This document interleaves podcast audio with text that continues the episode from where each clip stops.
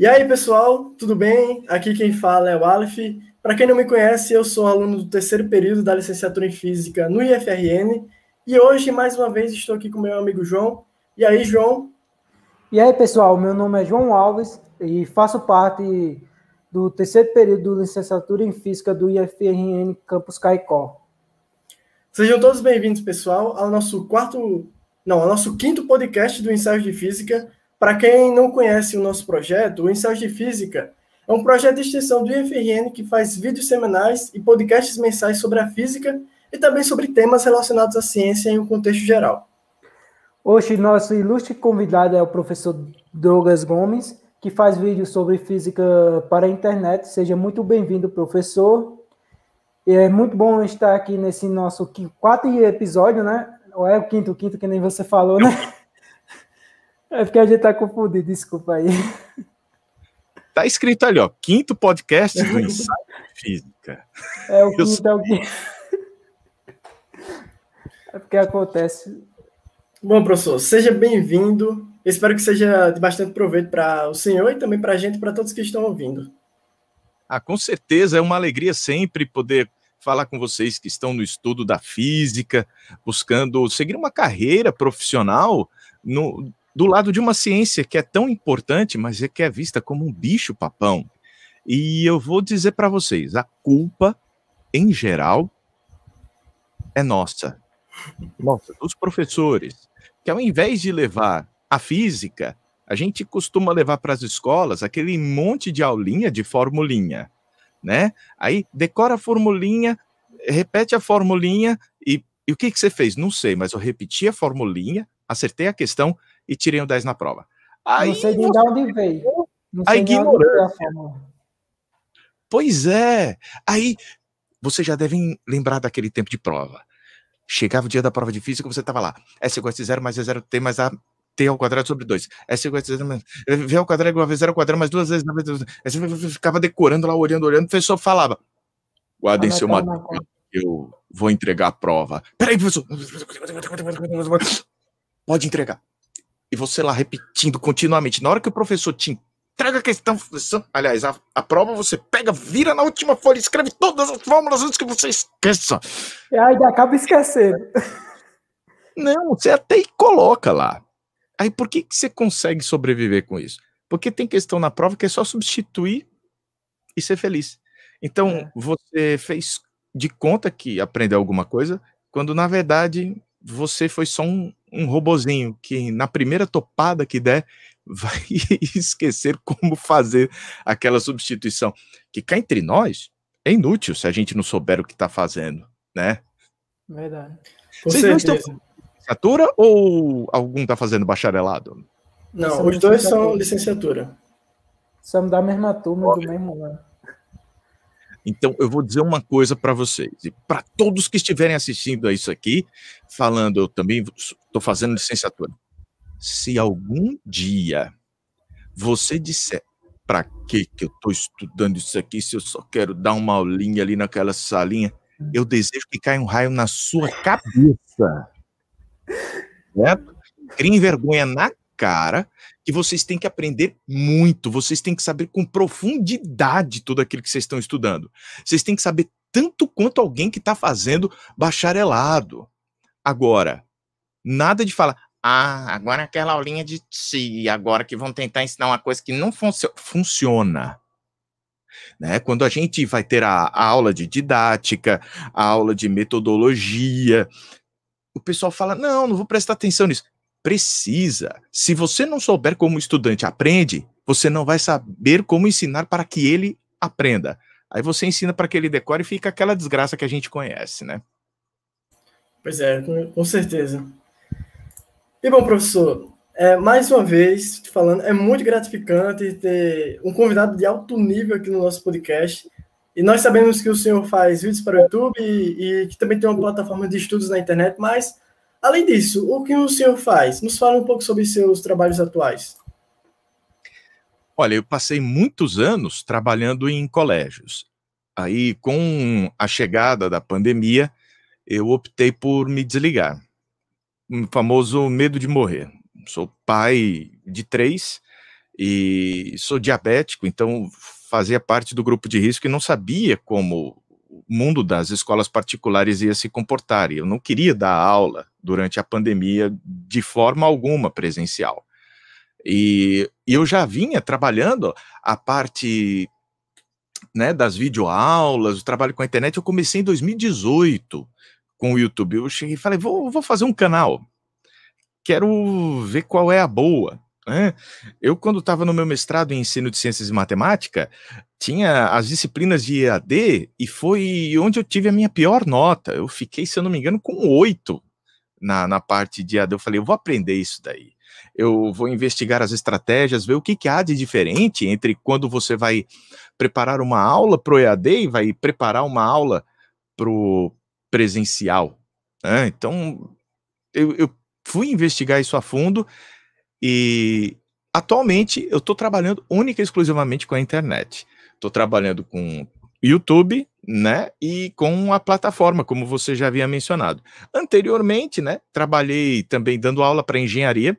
Não tive ainda a felicidade de dar aula no, de dar aula no curso de física só no curso de engenharia mecânica, produção, todas as engenharias que você puder imaginar, eu já dei aula.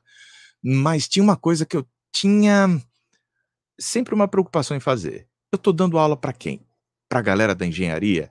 Então é uma aula de, fís de física diferente daquela que você vai dar para um físico.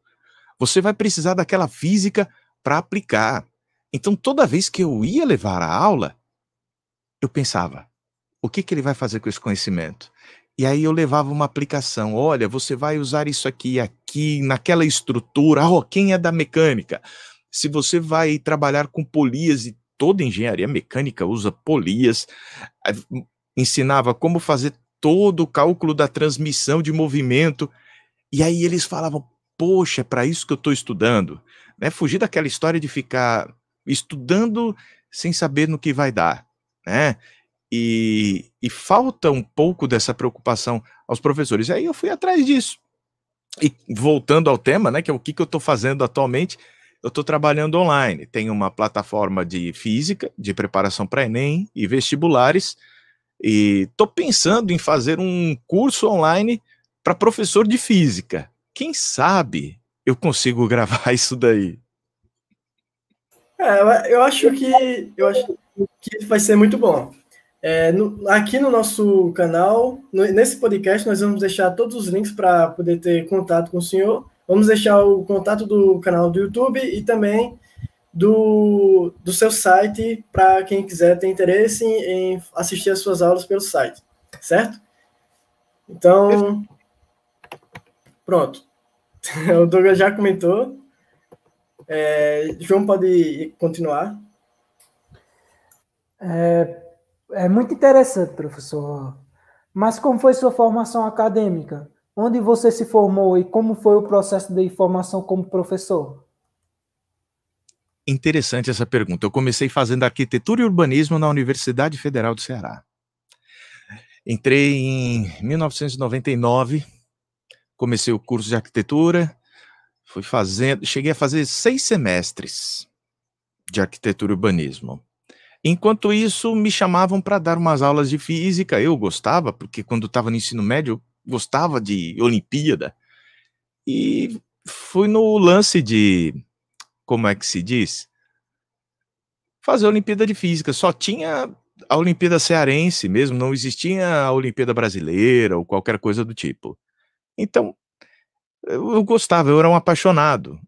E acabei dando umas aulas. E depois, anos depois, quando eu encontro os meus primeiros alunos, primeira coisa que eu falo: me desculpa, pelo amor de Deus.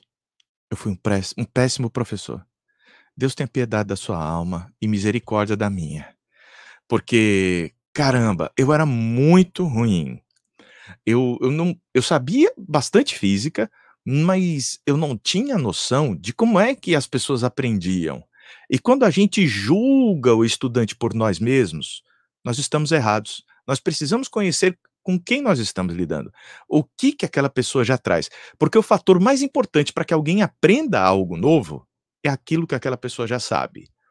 Porque aquilo que ela já sabe vai ser a base para ela ancorar todos os novos conhecimentos. E se essa base não tiver força suficiente, essa ancoragem não vai acontecer de forma significativa. E qual é a consequência? Memorização literal. A pessoa acaba só reproduzindo aquilo que ouviu, mas sem saber o que estava acontecendo. É aquela história, eu posso falar uma frase muito bonita para você, você pode memorizar, mas não compreender coisa alguma do que estava ali. Se a prova simplesmente cobrar que você repita o que foi falado, você vai repetir, vai tirar 10, vai passar.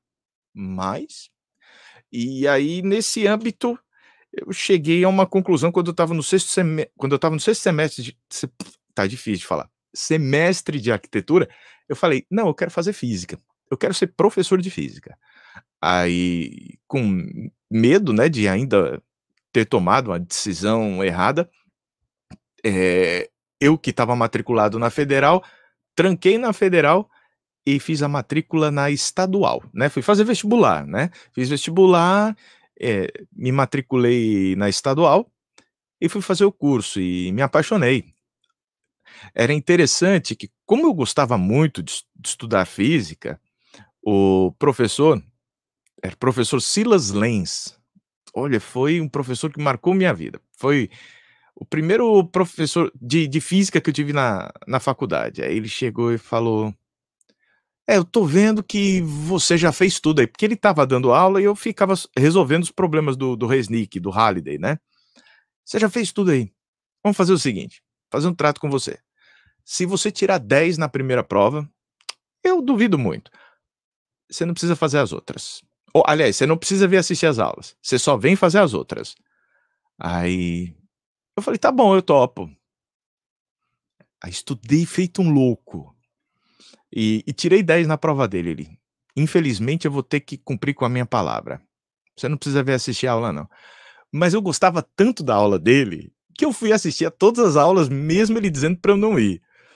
E, e, aprendi muito com o professor Silas. Depois tive o privilégio de ser aluno dele em mais outras duas disciplinas, em termodinâmica e em física teórica, mecânica teórica.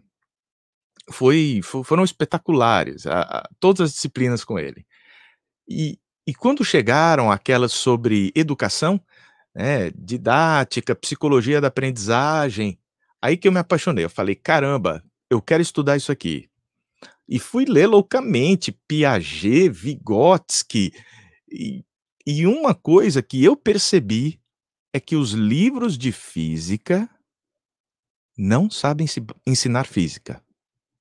Não sabem. E, e às vezes são erros conceituais, são erros grosseiros.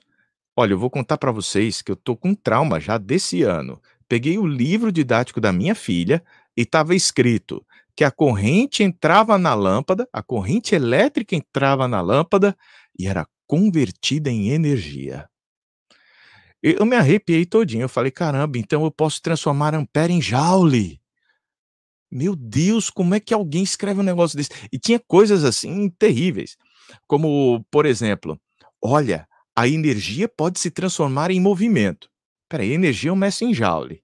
Movimento é em metro por segundo mano, como é que eu vou fazer essa transformação? Né?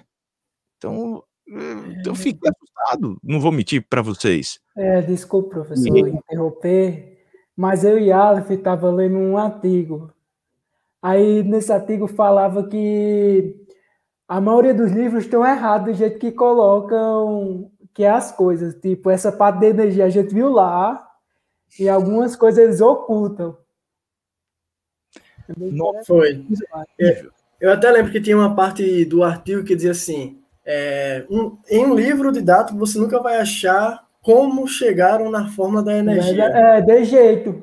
Pior que é, igual alguns professores, né? Que oculta, é. dá uma fórmula, dá um, vem outras coisas. Isso é até muito interessante, porque, por exemplo, para a gente fazer os nossos vídeos do ensaio de física, muitas vezes a gente se baseia em livros. Então, pode ser que às vezes tenha conceitos equivocados que nem a gente, que a gente não saiba, já que nós somos estudantes ainda. Então, é, é bem interessante saber disso para talvez pesquisar em mais de, de uma fonte, em vários, alguns outros livros, não ficar só preso a um livro, né? Agora, tem uma, uma parte interessante que muitas vezes a gente fica focado bastante na história de como o conhecimento foi construído. A parte de energia foi uma briga entre diversos cientistas. Pessoal, vamos chamar de energia o quê? O MV ou MV ao quadrado? Né? O pessoal nem discutiu sobre dois. E, e existiam discussões a, a respeito disso. E a gente não precisa também chegar aos aprofundamentos desses debates, mas mostrar a conveniência da definição. Dá para você mostrar que o produto MV, né, tratando V como um vetor, tem um significado de conservação. Você vê que ele se conserva num ambiente isolado. E o MV ao quadrado está relacionado a um produto força-deslocamento. Dá para você brincar até com um movimento uniformemente acelerado, que é o mais simples, para não precisar integrar, né? Porque quando a gente vai na universidade, a gente faz a demonstração com o produto escalar dos vetores, colocando a integral, mas no âmbito da escola dá para simplificar. Você chega e fala: olha, vamos, vamos estudar um caso particular do movimento uniformemente variado. E faz aquele estudo usando a equação de Torricelli mesmo.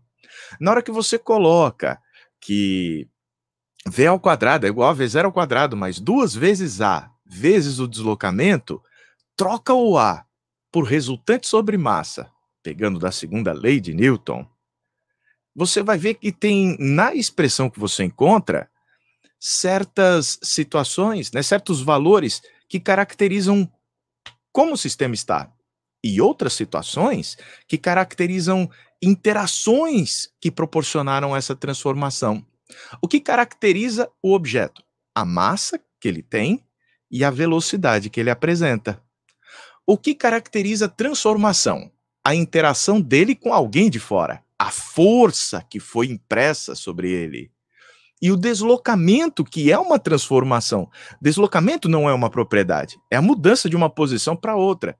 Na hora que você reorganiza a expressão, separando o que é interação e transformação daquilo que é propriedade, você vai ver que aparece uma variação. Mv final ao quadrado sobre 2 menos mv inicial ao quadrado sobre 2 parece aquilo lá. E aí fica conveniente definir aquilo como uma propriedade daquele objeto, energia cinética. E do outro lado, produto força vezes deslocamento, se resolveu chamar de trabalho. Então, o trabalho implica uma variação numa, de uma propriedade. Então, a realização de trabalho modifica uma propriedade que se chamou de energia para um determinado objeto. Eu não sei se, se deu para imaginar, né? Porque sem um, um papel para rabiscar a gente fica no âmbito das ideias. Mas o legal é que dá para gente mostrar discussões maiores do que ficou definido que energia cinética é mv ao quadrado sobre 2.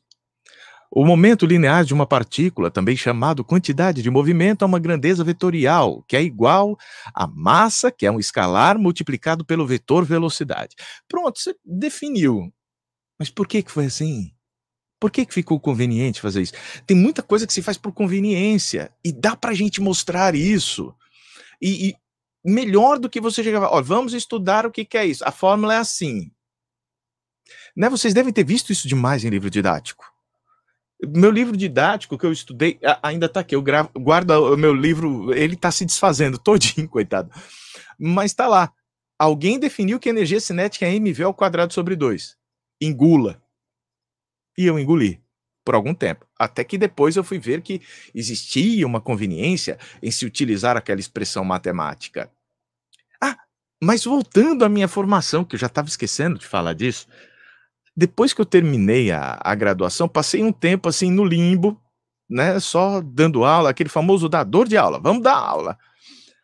E como eu sempre tive que trabalhar para manter o sustento de casa, e muitos programas de pós-graduação exigiam que você tivesse praticamente uma dedicação exclusiva. Você ia fazer um mestrado, você tinha que ser o, o escravo do seu orientador, né? Você tinha que engraxar o sapato dele. Não sei como é que está atualmente, mas era mais ou menos assim. Você tinha que engraxar o sapato do seu orientador, você tinha que fazer um monte de artigos por ele, tinha... e eu precisava trabalhar para ganhar dinheiro. porque eu, eu terminei minha graduação já mais velho, até que um belo dia surgiu um, mestrado que você, você entrava fazendo prova. Aí eu cheguei lá na, na UFC, foi na UFC que eu fiz o mestrado, falei, é pela prova é mesmo que a gente entra? Não tem esse negócio de QI, quem indica e... Não, não. Aí a mulher falou, não, é pela prova. Você vai fazer uma avaliação, uma entrevista a respeito do seu projeto, e aí você entra. É, né? Pois tá bom. Aí eu falei, então nesse eu vou. E aí passei no processo seletivo e fui fazer o mestrado em ensino de ciências e matemática, junto com o professor Nunes. A gente fez juntos esse, esse mestrado. Todo final de semana, o pobre coitado do, do, do Nunes vinha lá da, da lavoura. Eu chegava, Douglas, estou cansado aqui, mas vamos lá. E a gente venceu o desafio né, de concluir o nosso mestrado. Foi, foi um momento, foi um tempo, um período muito bacana, o, o, do mestrado, onde a gente fez a pesquisa. E a minha pesquisa foi a análise de livro didático de física. Olhando para ela aqui, o título é O Ensino de Energia e o Livro Didático de Física. Um olhar por meio do construtivismo humano. Então foi essa minha linha de pesquisa. Saí pegando os livros, eu vou te contar outra terrível sobre energia. Tem um livro de física que foi escrito para as escolas públicas no Programa Nacional do Livro Didático, que foi aprovado, porque foi escrito por um, um grupo de autores muito famosos. Não vou citar, mas depois, se você quiser dar uma olhada na, na minha dissertação, tá lá no, no repositório da UFC. Você observando lá, ele dizia: energia é um camaleão fugaz. E aí você vê que é uma desgraça. Como é que alguém vai definir energia como um camaleão fugaz? Não sei se faz sentido para vocês isso. É, ficou, é meio que. Eu acho que é porque assim. Eu não, eu, eu, eu posso imaginar quem seja, né? Mas. E qual livro seja, mas eu prefiro deixar quieto. Que nem o senhor pediu, né? É, mas eu acho que às vezes o pessoal diz assim: ah, vamos tentar simplificar a física para os alunos para ver se eles entendem. Só que é. às vezes fica meio fica meio estranho. Complicado, fica é. estranho, complicado. Eu é... na idade sabia o que, que era fugaz. Bom, professor, nós temos alguns comentários aqui. É... Vou, vou mostrar algum para vocês. A Maria do Socorro ela diz que, sua, que o senhor é o cara. Obrigado pela gentileza, Maria do Socorro. Que sempre assiste às suas aulas. Eu lembro dela, sim. Ele até, ela até comentou aqui. Estou te vendo. Você lembra de mim na sua aula outro dia? Pronto, aí temos também a Thaís comentando que está gostando. É, a Maria do Socorro mais uma vez. E pronto. Vamos o Samu. Dar... Sim, tem um Samuca, deixa eu ver. Não chegou aqui. E o Samuca. Que ele é do. Samuel é do, do nosso projeto do ensaio de física. Thaís já participou também. É, Cláudia também já participou. O pessoal que está aqui marcando presença. Tem uma pergunta do Tiago Vasconcelos. Pode ler isso. Sim. Lista tríplice de livros de física para o ensino médio. Olha, a gente está tendo uma mudança no ensino médio agora, né? E a gente não sabe direito como é que as coisas vão acontecer. A gente tem um vislumbre do que será o, o novo ensino médio, mas até que a coisa se concretize, vai, vai haver uma demora. Eu participei da, da elaboração do, da Base Curricular Nacional, lá em São Paulo. Fiz uma viagem para lá, eles já tinham o projeto escrito e a gente fez sugestões de, de mudanças. Muitas das mudanças que eu pedi foi sobre a forma como eles escreviam energia. Eu falava, olha, dá, dá para melhorar esse texto aqui. Essa energia que vocês estão falando aqui não está muito bonito. Aí eles acertaram, o texto ficou bonito, né? E voltando à, à história do, dos livros, atualmente, para quem quer se preparar para o Enem, eu indico a boa e velha coleção do Ramalho mesmo. Ela, ela cumpre o papel. Tem o Tópicos de Física, né? O Tópicos de Física do Newton, Ellow e Walter. Também é bom, a melhor parte é que os exercícios vêm por nível de dificuldade. Então você só precisa fazer o nível 1, nível 2, porque o 3 é só para quem vai para vestibulares militares. No mais, é a vida que segue. Né? Existem muitos autores bons. Tem uma, uma coleção do Maurício Pietrocola, que escreve muito bem, mas como ele não fez o livro sozinho, ele fez com muitas pessoas, acho que tem uns nove autores o livro, então virou meio que uma coxa de retalhos. Então, se fosse ele sozinho escrevendo, eu até indicava mas eu, eu gosto dos livros velhos. Eu estou olhando aqui para boa e velha coleção do Robortella, que você só encontra em PDF, de alguém que escaneou os livros. Porque eu tenho, são oito volumes, né? E eu não tenho ainda o volume de o volume 5. Eu tenho um, dois, três, quatro, seis, sete, oito. Eu não tenho o rosto de Newton, porque na hora que você coloca os livros em é, lado a lado, forma o, o rosto do Isaac Newton. Mas é isso aí. Ah, eu vi aqui, pesquisei sobre o Bortella, que eu nunca tinha visto falar, e vi aqui uma imagem da, da foto do Newton, quando junto os livros. Muito interessante. Pois é, eu não tenho o rosto do Newton. Bom, professor, vamos prosseguir. É, quando foi que o senhor começou a se interessar a fazer vídeos sobre física para o YouTube? Quando foi que o senhor percebeu que o YouTube pode ser uma nova tendência para os professores? Eu vi que a facilidade para se produzir videoaulas estava aumentando muito com o desenvolvimento de novas tecnologias. Não era mais tão caro você ter uma câmera não era impossível você gravar. Meus primeiros vídeos, que eu gravava na lousa mesmo, eram feitos com celular. Eu comprei o um tripé, coloquei o celular no tripé e comecei a gravar. Ah, comprei um microfone de lapela também. E com esse microfone de lapela, eu plugava num, num, tablet, que eu tinha um tablet velho, mal rodava, mal funcionava. Eu usava o tablet só para ficar gravando o áudio. Aí depois eu juntava o áudio do celular, aliás, o vídeo do celular com o áudio do, do tablet para ficar bonitinho. E passei muito tempo fazendo os vídeos dessa forma. Eu gostava de usar a Lusa porque uma das habilidades que eu tenho, é, grande, em grande parte por conta do curso de arquitetura e urbanismo, é a de desenhar. Então eu falei, ah, eu consigo desenhar, representar bem, não vou ficar precisando de vídeos ou de figuras, né? Que muitas vezes o pessoal usa no PowerPoint e fazendo essas coisas. Eu falei, ah, vamos fazer aqui na lousa. Eu, eu me divertia fazendo os desenhos. Eu não, não tinha o conhecimento, inclusive na escola em que eu trabalhava, estava começando as filmagens, estavam começando para fazer um cursinho online. Aí me convidaram, Douglas, você quer participar? Eu falei, eu quero, por conta de um motivo. E o motivo era, eu queria aprender a gravar videoaulas, eu queria saber qual que era a estratégia. E aí eu aprendi como é que funcionava o sistema de iluminação, como é que eu deveria posicionar as lâmpadas.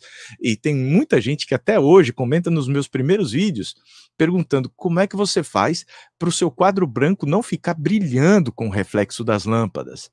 Aí eu falei, essa é uma das vantagens de ser professor de física. A gente sabe que aquele quadro branco, ele tem uma superfície bem regular, então a gente sabe que vai acontecer a reflexão regular da luz. Aí dá para você conseguir demarcar algumas posições onde não pode ser colocada a lâmpada. É, aí o que, que eu fazia para não ter o problema? Eu pegava as lâmpadas e mirava na parede no teto. Então, nenhuma lâmpada fica direto voltada para mim. Até hoje, eu uso isso daí. Para, deixa eu ver aqui se eu consigo colocar para vocês verem mais ou menos como é que é o esquema aqui. Ó, tá vendo aquela lâmpada ali? Aquela lâmpada quase não dá para ver porque tá tudo brilhoso. Ela tá voltada para um rebatedor de isopor que vai refletir a luz de forma difusa e não vai ficar aquela luz dura fazendo uma sombra dura, né? A, sombra dura que a gente chama é aquela em que você não tem a penumbra. Penumbra é um negócio muito bom, mas a sombra propriamente dita é ruim, porque cria aquela região que não é atingida por luz. Então a gente quer evitar a sombra projetada. Como é que a gente consegue isso? Com fontes extensas de luz. Fontes pontiformes de luz vão gerar sombra sem penumbra, ou com mínimo de penumbra. Então, o ideal é que o ambiente fique todo iluminado, e a forma de você ter isso são fontes extensas, por isso, quando você tem várias fontes de luz, melhora a situação, e além de extensas, difusas. Então, para quem tem dificuldade de conseguir fazer a, a melhora né, da, da iluminação do ambiente, o ideal é pega a lâmpada, mira no isopor, isopor é bem baratinho, ele reflete difusamente e você vai ser feliz para sempre. É mais ou menos assim que eu brinco. Para quem quer saber mais, né, como é que é minha bagunça, aqui é minha bagunça. Aqui fica a mesinha digitalizadora, o microfone que eu comprei um, um como é que se diz? Esse bichinho aqui, esse filtro vermelho para poder usar com a camisa vermelha mas tem um preto, tem um verde para poder combinar com a camisa. É muita frescura, eu sei. Mas vai, vai, saber, né? E aqui eu trabalho com três monitores. Tem esse aqui, que é onde eu geralmente coloco o chat. Aqui é onde eu vejo o que está sendo gravado, filmado. Aqui é a minha lousa, né? Eu tenho a lousa digital que eu projeto nesse nesse monitor. E tem mais um monitor ali ainda, não dá para ver, que fica atrás da câmera com a qual estou falando com vocês, e aquele monitor ali, é, como é que se diz? Ele é para as eventualidades, né? Às vezes você precisa deixar alguma coisa ali, é bom até quando você precisa de uma cola, né? Você fala, poxa vida, eu vou dar uma aula e eu preciso daquela equação que é daquele tamanho que eu demorei para demonstrar, né? Em termodinâmica tem muito isso. Aí na hora que você quer, você deixa ali a cola para poder observar, ou às vezes ver como é que anda a taxa de streaming, enfim. E, e essa foi a forma que eu, que eu vi para conseguir é, aumentar a velocidade da produção. Aí você fala, Douglas, cadê o Einstein que estava atrás de você? Cadê aquelas naves que estavam atrás de você? Pois é, é, é um pano verde. Não tem nada. Ó,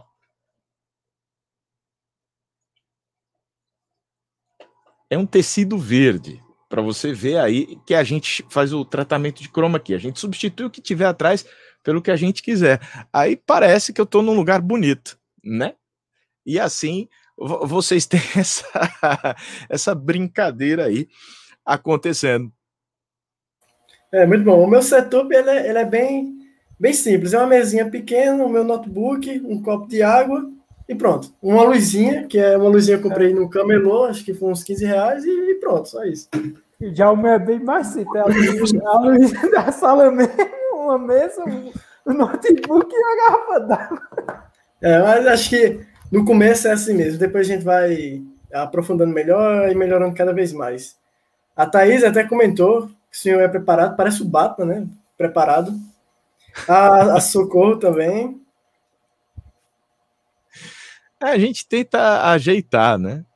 alguém chegou e falou: olha o teclado. Ixi, o teclado estava escondido. Tá... Quase não dava para ver. É. Vamos prosseguir. O João vai fazer uma pergunta agora. Só um segundo. É, professor, como é ser um professor do YouTube? Quais as dificuldades o senhor enfrentou no começo e quais enfrenta agora? Olha, suas dificuldades. O YouTube, é, o YouTube ele tem uma característica interessante. Ele privilegia o entretenimento. Então, as pessoas que vão ao YouTube, em geral, vão para se divertir, para encontrar alguma coisa engraçada, é, para ver algo diferente. E eu cheguei e falei: eu não sei ser engraçado. Eu, o que eu sei fazer e mal é dar aula de física. Aí eu falei: ah, mas eu sei desenhar. Aí eu falei: então o que eu vou fazer para prender a pessoa nos primeiros segundos de vídeo é um desenho. Então, meus primeiros vídeos, pra, enquanto eu estava começando a, a fazer o canal funcionar, eu, eu fiz com desenhos. Mas desde o começo eu cheguei e falei: eu não quero atingir só o estudante. Se, é, é, o YouTube ele tem daquela, ele só divulga o seu vídeo se as pessoas começarem a se interessar por ele. E é importante eu é, frisar que o meu público não é só o estudante de colégio. É, a maior, grande parte do meu público era a galera que mexia com é, mecânica automotiva, sistema de som, e, e ia para o canal porque tinha algum conhecimento ali diferente. Os primeiros vídeos que eu, que eu fazia eram sobre como funciona o motor de um carro. Eu botei o motor a gasolina, o motor a diesel, foi, foram várias aulas de termodinâmica explicando passo a passo como é que funcionava o motor. É, o que, qual a diferença entre cavalos e torque? Foi é o vídeo mais acessado do canal. Por quê? Porque eu cheguei e falei, eu vou investir em um vídeo para poder chamar a galera para os outros. Eu ainda não, não, sabia das técnicas, das táticas, de um monte de coisa, não sabia. Aí eu, eu cheguei e fui pagar para o Instagram divulgar o meu vídeo lá. Então eu investia todo mês, todo santo mês, e uma grana feroz. Eu passei um, uns dois anos investindo dinheiro para o Instagram fazer a propaganda do meu canal no YouTube. E, e assim consegui é, chegar a uma certa quantidade de, de pessoas assistindo ao conteúdo, porque se você não divulgar, ninguém vai divulgar por você. Principalmente o que? Física. Né? Quem é que vai atrás de física? Muitas vezes até o estudante vai atrás de física, mas aí tem um porém. E qual seria? Ele vai para poder fazer a prova. Tipo, se vai ter uma prova de leis de Newton amanhã, vai ter gente vendo o vídeo de leis de Newton hoje. Ah, e eu precisava de, de público recorrente. Então eu fui atrás esse foi um, um dos grandes desafios. E muito do que eu aprendi sobre o próprio YouTube foi no, no encontro que teve. Foram dois encontros dos quais eu participei no Rio de Janeiro sobre produção de videoaulas. Eram só professores lá e tinha várias oficinas te ensinando como fazer essas videoaulas, esse sistema de, de, de câmera com fundo verde, tudo isso eu aprendi com o Rafael Procópio lá no, no Rio de Janeiro. Eu vi o Procópio fazendo, eu falei, vou fazer lá em casa também. eu vou fazer igualzinho, deixa comigo. E foi aí que eu vi que eu precisava investir. Então, tu, tudo foi, foi investimento. Né? Ainda bem que com a monetização do canal, depois o dinheiro todo retornou, consegui pagar todo o investimento que eu fiz, mas é aquela história, você só consegue dinheiro se você colocar dinheiro. E muitas vezes a gente precisa investir. E se você está num curso de física, não tenha pena de gastar 260 reais comprando o livro do Hewitt, porque vale a pena. Não chore por causa disso. O nome disso não é despesa, o nome disso é investimento. Então, tudo que vocês puderem investir no, na educação de vocês é sensacional. E, e os livros, eles são um negócio interessante. Você vai utilizá-los durante o processo de aprendizado e você vai utilizá-los de novo durante o processo de revisitar aquilo que você já aprendeu, quando você quiser ensinar algo novo. Tem gente que chega e fala: Douglas, você ainda prepara, prepara a aula? Preparo. Ora, você acha que faz um ano que eu não dou aula de termodinâmica? Aí eu vou chegar hoje aqui do nada, vou chegar e vou dar aquela power aula de termodinâmica? Não, a gente precisa relembrar qual é a estrutura que capacita o estudante a aprender. Existe uma sequência que a gente precisa seguir para conseguir que a pessoa entenda aquilo que está sendo abordado.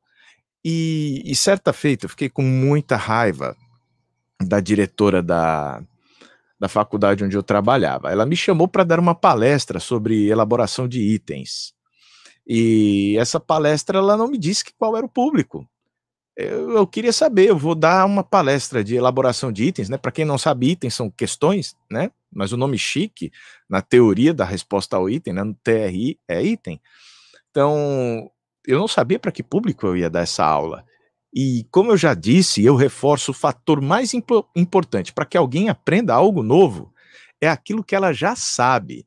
Se a gente investigar o que o cidadão já sabe, a gente vai saber o que, que é necessário a gente plantar de base para que o sujeito consiga ter a sustentação daquilo que é novo. Então, é aquele, ah, fulano não tem base. Não tem. Responsabilidade é sua. Você vai ter de traçar a estratégia para conseguir fazer o estudante entender aquilo. Você vai precisar construir a base com ele. Ah, mas é porque o outro professor na outra série me ensinou. Não interessa. Vamos parar e vamos construir. Às vezes, no início, aquela base ela é meio fubá, né? Ela é meio fraquinha. Mas aí, com o passar do tempo, mesmo com aquela base precária, a gente vai continuando e essa própria base ela vai se fortalecendo por conta dos novos conhecimentos. Então, é importante sempre a gente saber por onde começar e, e conversar com um, o estudante, bater aquele papo é muito, muito importante. E quando eu fui para o mundo digital, eu vi que o tempo de aula era diferente. Você vai fazer um, uma aula, você vai dar uma aula termodinâmica, né, ou sei lá, de eletromagnetismo, ou pegar a lei de Lenz, de. A Lenz é tranquilo, é, a gente pegar Neumann, Faraday, no ensino médio ainda. Aí você chega e fala, vai dar aquela aula. Você precisa saber para quem que você está indo dar essa aula. E quando a gente vai, vai para a internet, a gente tem que pensar, é o mais básico que a pessoa sabe. Então você dá aquela basezinha no começo da aula e depois você aprofunda. Aquela basezinha necessária para que ela entenda aquilo que você vai trazer. E enquanto que você gastaria 50 minutos para dar essa aula no contexto presencial, quando você vai para o contexto online, você só tem 20 minutos. Ninguém aguenta mais do que 20 minutos assistindo a uma videoaula. Você fala, ah, eu aguento. Difícil. Dependendo da densidade da aula, é complicado. Então, nesse tempo de pandemia, né, que a, a, sorte, entre aspas, ou o azar, não saberia eu dizer a respeito disso, é que a maior parte das aulas eram online, né, sincronizadas, ao vivo. E quando a gente tem lives acontecendo, o professor que vai utilizar a mesma estratégia comum das salas de aula vai fazer o estudante ficar lá com aquele som porque não é o mesmo ritmo. Quando você está na sala de aula, é um clima diferente. Imagine, a pessoa está sozinha em casa, muito provavelmente de cueca, de calcinha lá, é. sem pentear o cabelo, de pijama, assistindo a aula, aquela, aquela cena miserável, morrendo Deitado. de sono. Aí, não, não, aí o professor está lá. Vamos agora à demonstração da equação de número 5. Aí você. Ah", né? Vai lá e dorme. Então a gente precisa de estratégias que sejam diferentes para conseguir chamar a atenção, para conseguir focar a atenção do, do estudante. E isso eu demorei a aprender. Fazer lives, por exemplo, é um negócio muito difícil. Como é que você vai fazer numa live a, a segurar a atenção daquele estudante que está ali com você? Como é que você vai fazer ele ficar ali uma hora com você? E ele tem que ficar gostando, porque enquanto que na aula você é obrigado, no YouTube, cansou, vai embora. Entendeu qual que é o problema? E, e isso sem, sem sair da ideia de que eu sou professor, então eu estou aqui para dar aula, eu não estou aqui para ficar fazendo graça aleatória, né? A gente até faz aquela graça, conta uma piada para poder quebrar o, o, clima, né? Ou até quando tem um, um, quando tem muita conta para fazer, eu sempre chego e falo: gente, agora é a hora do trabalho de corno, né? Aí todo mundo começa a rir por conta de uma brincadeira besta. Mas você vê, é uma intervenção pontual que não vai modificar o andamento da aula. A aula, você não vai ter a perda de tempo com aquele comentário. Como muitas vezes os, alguns professores param a aula para cantar uma música que é besteira. Nossa senhora, tem umas músicas que, pelo amor de Deus, só para decorar fórmula. Mas a quem goste, a quem ache bonitinho, né? Mas é aquilo que eu disse. O YouTube tem como público principal aquele que busca entretenimento. Então, a divulgação de canais e vídeos de ciência, de física, é muito difícil.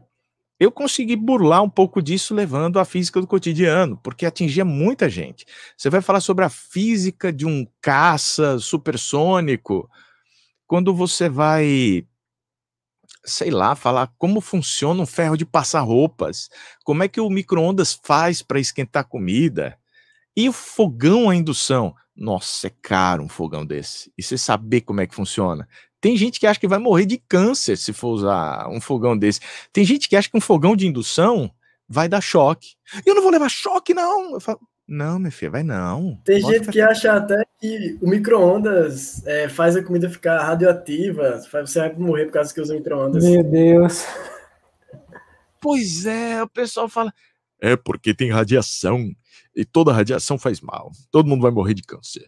Esse negócio de 5G, não porque quando tiver 5G todo mundo vai morrer. Uhum, é que todo mundo vai morrer é uma certeza, né? Mas não vai ser por causa do 5G. A então, única certeza é a morte. Um grande pois, falou. A Maria do Socorro perguntou para mim, professor, o senhor já pegou aluno especial para ensinar física?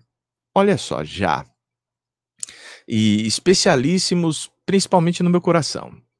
Já tive uma aluna cega. Imagine, para um professor é, cujo material da aula é o desenho, você ensinar física para uma estudante que não consegue ver. Foi um grande desafio para mim. Pode Existem ser. Pode ser que seja até um, um, dos maiores desafios que você já passou pela sua carreira, né? Pois é. E ainda bem que não foi óptica. Porque se fosse óptica, eu não ia saber o que fazer eu era professor de mecânica, então a gente conseguia, por meio do tato, fazer os sentimentos né, de deslocamento. Você pode deslocar a mão da pessoa, fazendo um deslocamento mais rápido, um deslocamento lento.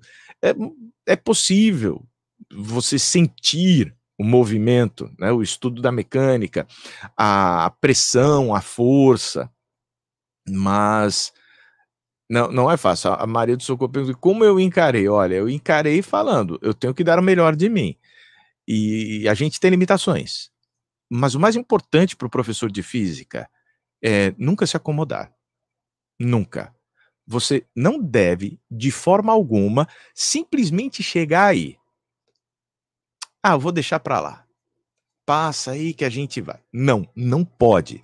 Você tem que ir dar o melhor de si independente de o seu melhor ser bom ou ruim. Pode ser que o seu melhor seja um lixo, mas mesmo assim você tem obrigação de dar o melhor de si.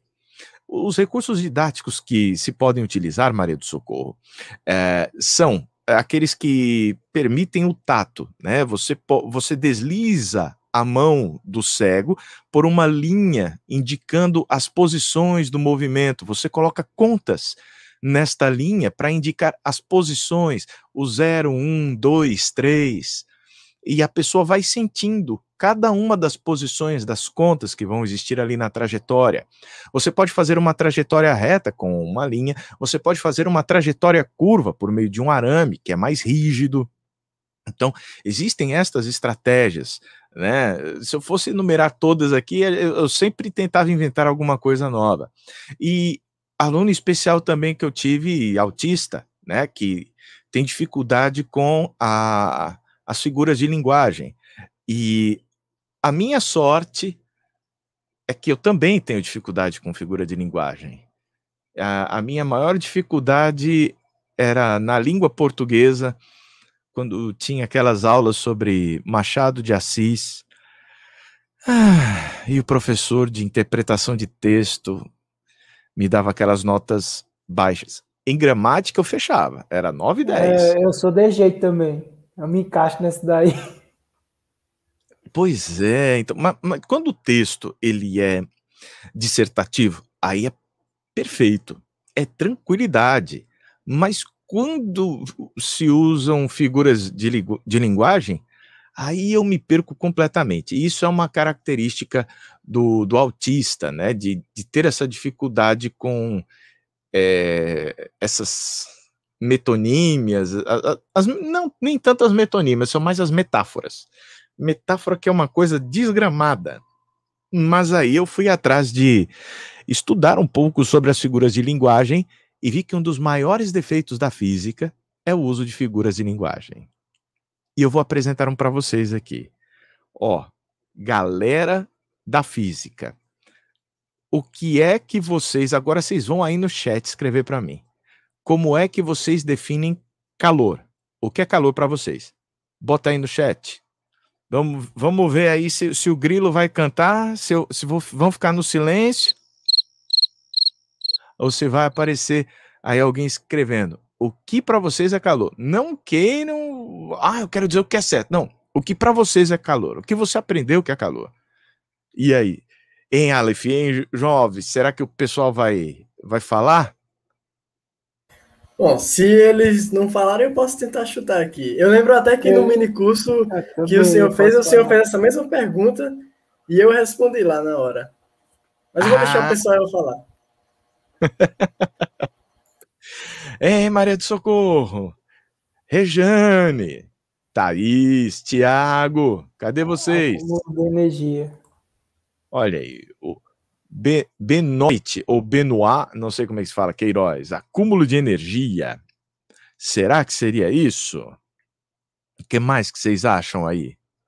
Todo mundo com vergonha. Olha, o melhor aluno é o aluno sem vergonha. Quem ficar aí se quando não, não vou escrever comigo, não é para ter medo. Eu digo para vocês, eu quero que vocês errem mesmo. A minha esperança é que vocês errem.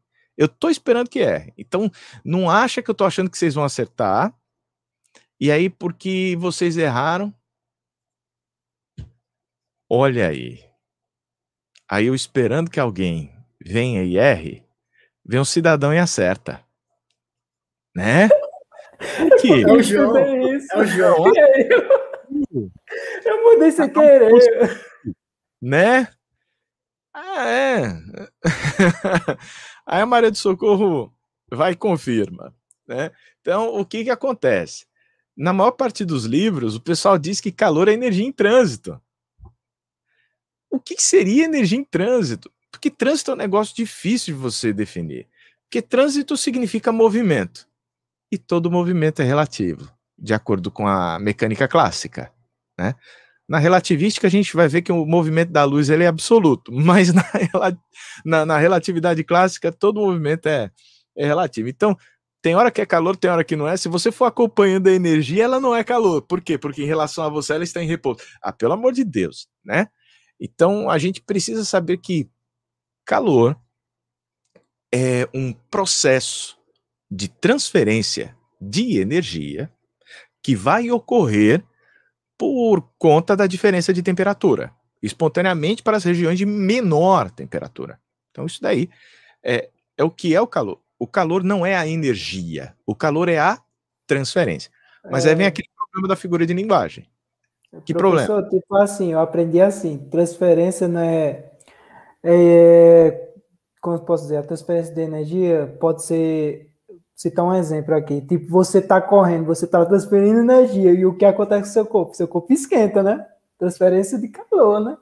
Transformando energia em calor. Ai, Jesus. Porque aí a gente tem outro problema. Ah, você, na verdade, está transformando energia mecânica por conta dos atritos das miofibrilas musculares, né? Actina e miosina. Na hora que você tem contração e relaxamento, elas deslizam umas por sobre as outras, e nesse atrito você vai ter transformação de energia mecânica em energia térmica. Porque esse negócio de gerar calor é a coisa mais estranha que eu já vi. Como é que você gera calor? Como é que você gera uma energia que está transitando? Eu nunca entendi isso. O que pode acontecer Aliás, o que acontece é, você transforma a energia mecânica, energia do movimento macro, em energia térmica do movimento micro. E isso proporciona um aumento da sua temperatura. Se a sua temperatura estiver maior do que a da vizinhança, vai ocorrer é, transferência de energia espontaneamente para a vizinhança. Essa transferência é chamada calor. Mas a gente costuma dizer que é, gerou calor ou transferiu calor. Mas a gente está fazendo uso de uma figura de linguagem chamada metonímia. Metonímia que representa a, o uso de um termo no lugar de um outro termo com o qual tem uma íntima relação. Por exemplo, eu uso a palavra calor no lugar de energia que é transferida Veja, a energia transferida não deveria ser chamada calor, mas eu chamo assim. Então eu uso o termo calor no lugar de, no lugar de energia que foi transferida por meio do mecanismo calor, esse mecanismo que envolve diferença de temperatura. Por quê? Porque é mais fácil. Toda vez que alguém for falar, olha, um corpo recebeu energia por meio do mecanismo de transferência calor, é muito mais fácil dizer, o corpo recebeu calor. Ah! Por que, que é mais fácil, né? Então a gente vai fazer uso dessa metonímia. Então, outra coisa, a lavoura precisa de mais trabalhadores que utilizam seus braços na execução de suas atividades. Já pensou? A lavoura precisa de mais trabalhadores que utilizam em seus braços na execução de suas atividades. O que, que a gente vai falar? A lavoura precisa de mais braços. Né? Então, na hora que a gente diz que a lavoura precisa de mais braços, ah, é porque a lavoura é um monstro que está precisando de braços, está sem braços. Não, não é isso. É porque é mais fácil dizer que a lavoura precisa de mais braços do que dizer a lavoura precisa de mais trabalhadores que utilizam seus braços na execução de suas atividades. Então a gente costuma fazer uso dessas figuras de linguagem e é importante para nós professores entendermos e verificarmos o nosso uso para essas figuras de linguagem, porque isso facilita a compreensão do estudante. Na hora que nós entendemos que nós estamos fazendo uso de uma metonímia, você fala, Douglas, eu lá sei o que é uma porcaria de uma metonímia. Eu pulava toda a aula de língua portuguesa, porque aquilo para mim me parecia inútil. Pois não é, porque a gente começa a ver as deficiências que existem na nossa própria linguagem. Na hora que a gente vai comunicar um conteúdo para o estudante, na hora que você vai olhar para o livro, o livro usa uma linguagem que é inadequada. Né? Mas o fazendo frio aí que o Queiroz está dizendo é, é outra tristeza. E olha só o Ricardo Rodrigues dizendo: essa confusão de calor como energia em trânsito se deve a uma herança do calórico. Isso é uma profunda verdade. O fluido calórico, que era como se compreendiam as transformações térmicas, né? Era um fluido, imponderável, praticamente místico. E é interessante como a ciência gosta dessas coisas místicas, né? É, uma coisa que até bem pouco tempo estava em alta era um negócio chamado éter, né? Éter seria um meio no qual se propagariam as ondas eletromagnéticas. Porque todo mundo chega e fala: olha, a velocidade da luz é 300 mil quilômetros por segundo. Ah, legal. Aí eu pergunto: em relação a quê? né? Porque eu sei que a velocidade do som é 340 metros por segundo em relação à camada de ar eh, na qual ele, se está, ele está se propagando.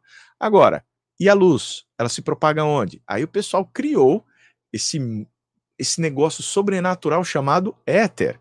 Michelson e Morley foram criar um experimento para detectar o éter. E Einstein chegou e falou: não, esse negócio desse éter aí não existe, meu. Isso daí é neura. Então, é, é, é complicado. Ah, mas aí o Einstein teve que mudar todas as concepções de velocidade relativa, de, de energia, de massa, né? Quando você vai ver a formulação da energia cinética que a gente acha tão bonitinha, mv ao quadrado sobre 2, virou aquela coisa louca, que a gente conhece, né?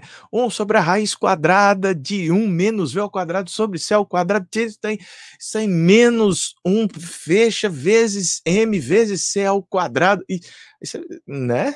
Que, que, que coisa cruel. Mas o mais interessante é que, apesar de parecer uma loucura a fórmula que Einstein trouxe, a nova fórmula para a energia cinética, se você fizer para velocidades muito menores do que a velocidade da luz, ela dá mv ao quadrado sobre 2. A gente consegue fazer uma aproximação por binômio de Newton e chegar lá lindamente, formosamente. É a coisa mais gostosa de se ver. Então, quando um conhecimento novo, ele vale a pena, é quando ele mostra que o antigo tem deficiências, mas mostra por que, que o antigo funcionava tão bem se ele não estava tão certo assim. E foi o que e foi a beleza do estudo de Albert Einstein, né? Ele não simplesmente invalidou Newton, ele só chegou e falou: Newton ainda vale, desde que as velocidades sejam muito menores do que a velocidade da luz. Muito interessante. Quando o senhor falou em éter, bom, o único, eu nunca tinha ouvido falar que o dessa dessa parte que o éter da, das interações eletromagnéticas, né, da luz percorrer nesse éter. Eu imaginava que o éter para quem acompanha aí o universo dos quadrinhos da Marvel, eu imaginava que o éter era a joia da realidade. Então, Agora estou sabendo de algo novo, estou muito feliz. Verdade. Agora que você fez essa ligação, eu me lembrei. E bom, professor, eu tenho duas perguntas que fazem um contexto muito interessante, que foi sobre algo que o senhor já falou, que é o seguinte: o senhor falou sobre, sobre a falta da base de alguns alunos. Por exemplo, vou dar um exemplo. Na, é, na minha turma, alguns, inclusive eu também, é, em cálculo 2, estamos passando por alguns problemas, porque tem pouca base na matemática básica, pouca base nessa parte da matemática fundamental. E aí, é, o senhor falou sobre os desenhos também, que usa os desenhos na, maior, na maioria das suas aulas, inclusive teve uma aula que o senhor fez, que foi sobre os satélites geoestacionários, que aquele desenho eu achei fantástico. Eu queria até perguntar também. Como aquele desenho. Quanto tempo o senhor passou para desenhar aquilo? Olha, não foi muito tempo, não. Eu fui desenhando à medida que eu ia fazendo a aula. Né? Então, nem foi tanto tempo, não.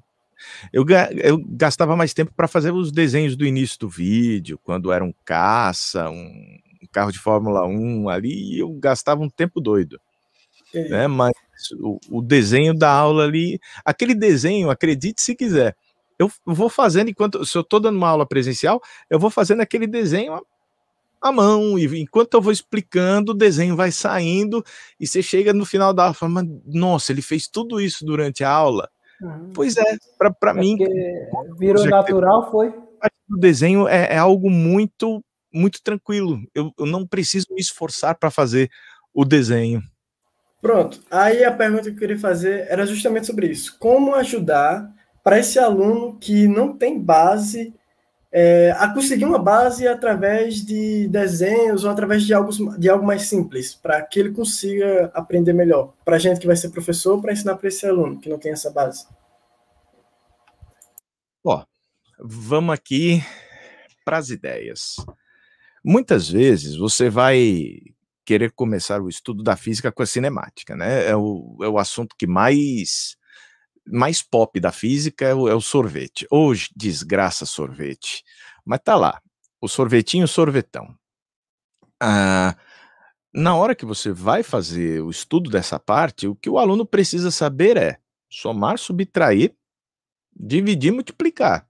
Então, é interessante, nesse começo, quando forem feitas as operações matemáticas, você fazer a operação e detalhar. Olha, esse aqui está multiplicando aquele, aquele ali está dividindo. Tem gente que faz o negócio do triângulo divertido, aí D, V, T, ô desgraça aquilo. E, e, e, ao invés de fazer o estudante entender o que, o que ele está fazendo, você ensina uma memorização que, poxa, ao invés de estimular a aprendizagem, eu, eu sempre gosto, quando eu vejo que, olha, a, a turma tem dificuldade com as operações matemáticas básicas, então vamos fazer o seguinte: toda vez que for necessário fazer a, a solução de uma equação, eu usava aquele princípio básico. Tudo que eu faço de um lado, eu tenho que fazer do outro da equação. Então, ao invés de ficar falando, ah, passa para outro lado multiplicando, passa subtraindo, eu falava, não, não vamos fazer passo a passo. A gente ia fazendo justamente o, o soma de um lado, soma do outro. Porque a ideia é natural. Né? Se isso é igual a isso, tudo que eu fizer com um, para que mantenha a igualdade, eu tenho que fazer igual no outro. E chega uma hora que o próprio estudante começa a visualizar: ei, isso é como se aquele tivesse passado para o outro lado. Então, você deixar o estudante chegar à conclusão é importante. Então, quando a gente vê que o professor anterior não deu essa oportunidade para o estudante de construir o próprio conhecimento dele, podou, você pode dar essa oportunidade.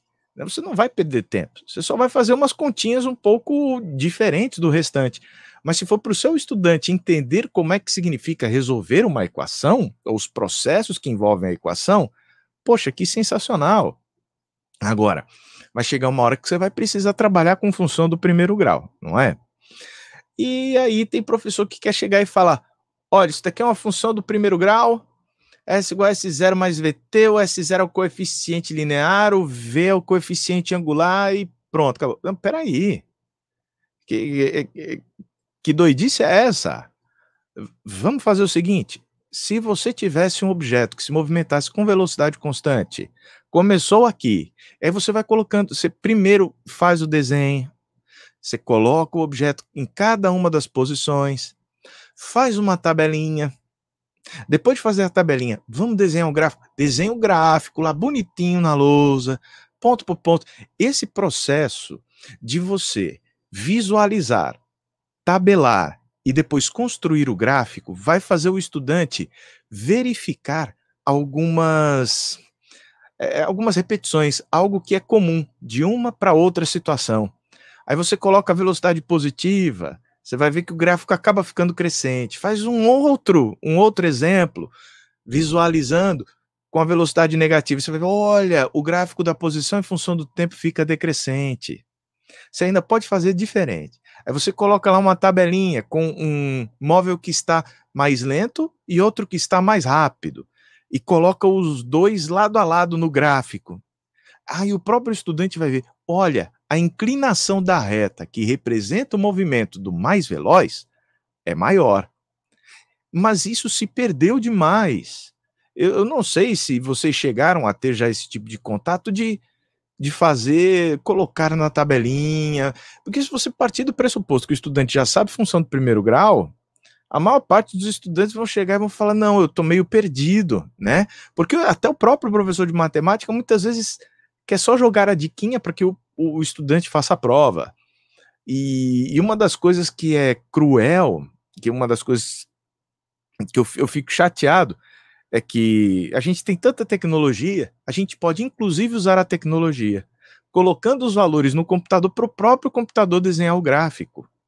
E aí o estudante vê, olha aqui, até tem o próprio computador fazendo a, a visualização, a animação do movimento, então nem precisa do pobre do Douglas para fazer o desenho, o desenho já sai feito. E o estudante vai visualizando aquilo, ele vai criando aquela base. E, e depois, quando a gente parte para o estudo do movimento acelerado, a gente vai ver que a velocidade não é mais constante. Então a inclinação do gráfico, posição versus tempo, já não é mais constante. A inclinação vai mudando. Aí vem a tal da para, da parabólica, ó, da parábola que vai aparecer ali. E vocês que já estão no cálculo 2, né, no cálculo 2 vocês devem estar tá estudando aquelas partes mais interessantes, algumas integrais muito loucas, não é? Então, Nas integrais pro... a gente ainda não chegou não, estamos em derivadas. Estamos na derivada, estamos chegando no coisa lá linear. Para as integrais, tem um bocado de regrinha de integração que, olha, tem umas que eu dou graças a Deus que eu, que eu não estou na graduação e eu posso colar do livro de cálculo. É, agora agora é só. Né? É porque uma diferente da outra, é uma atrás da outra, também está em período remoto e mexe demais com a gente. É, o, o período remoto deixa a, a gente meio. Mas hoje em dia tem tanta Olha, por incrível que pareça, no meu tempo, você tinha dúvida de alguma coisa, você não tinha para onde correr, não. Você tinha, tinha que ir atrás de um professor particular, pedir para o seu professor dar uma aula extra. Agora você pode ir ao YouTube e encontrar uma aula. É, Poxa, eu tô correndo atrás do Murakami. Do professor. Pois. É. O, o Murakami salva a vida das pessoas, né? Em oito então, minutos. Na escola você sobrevive. Pois é, então é. O, o, a beleza da internet está nisso. Você consegue ter acesso a muita coisa que não tinha antes. É, isso é ótimo, né? Bom, professor, uma das pautas mais interessantes que o senhor aborda no seu canal é sobre a física no cotidiano. É, por que, que é tão importante entender os fenômenos físicos presentes no nosso dia a dia? Porque é a única coisa que interessa para a gente na escola quando a gente está na escola, o que me interessa? O que eu vivo. O que eu não vivo não tem como despertar interesse. Como é que você vai se interessar? Veja bem, por que, que eu me interessaria em saber que x é igual a x0 mais vt? Por que, que eu me interessaria em compreender as inclinações do gráfico do movimento? Tá, tá, vendo como esse é um, é um assunto que não gera num primeiro momento interesse?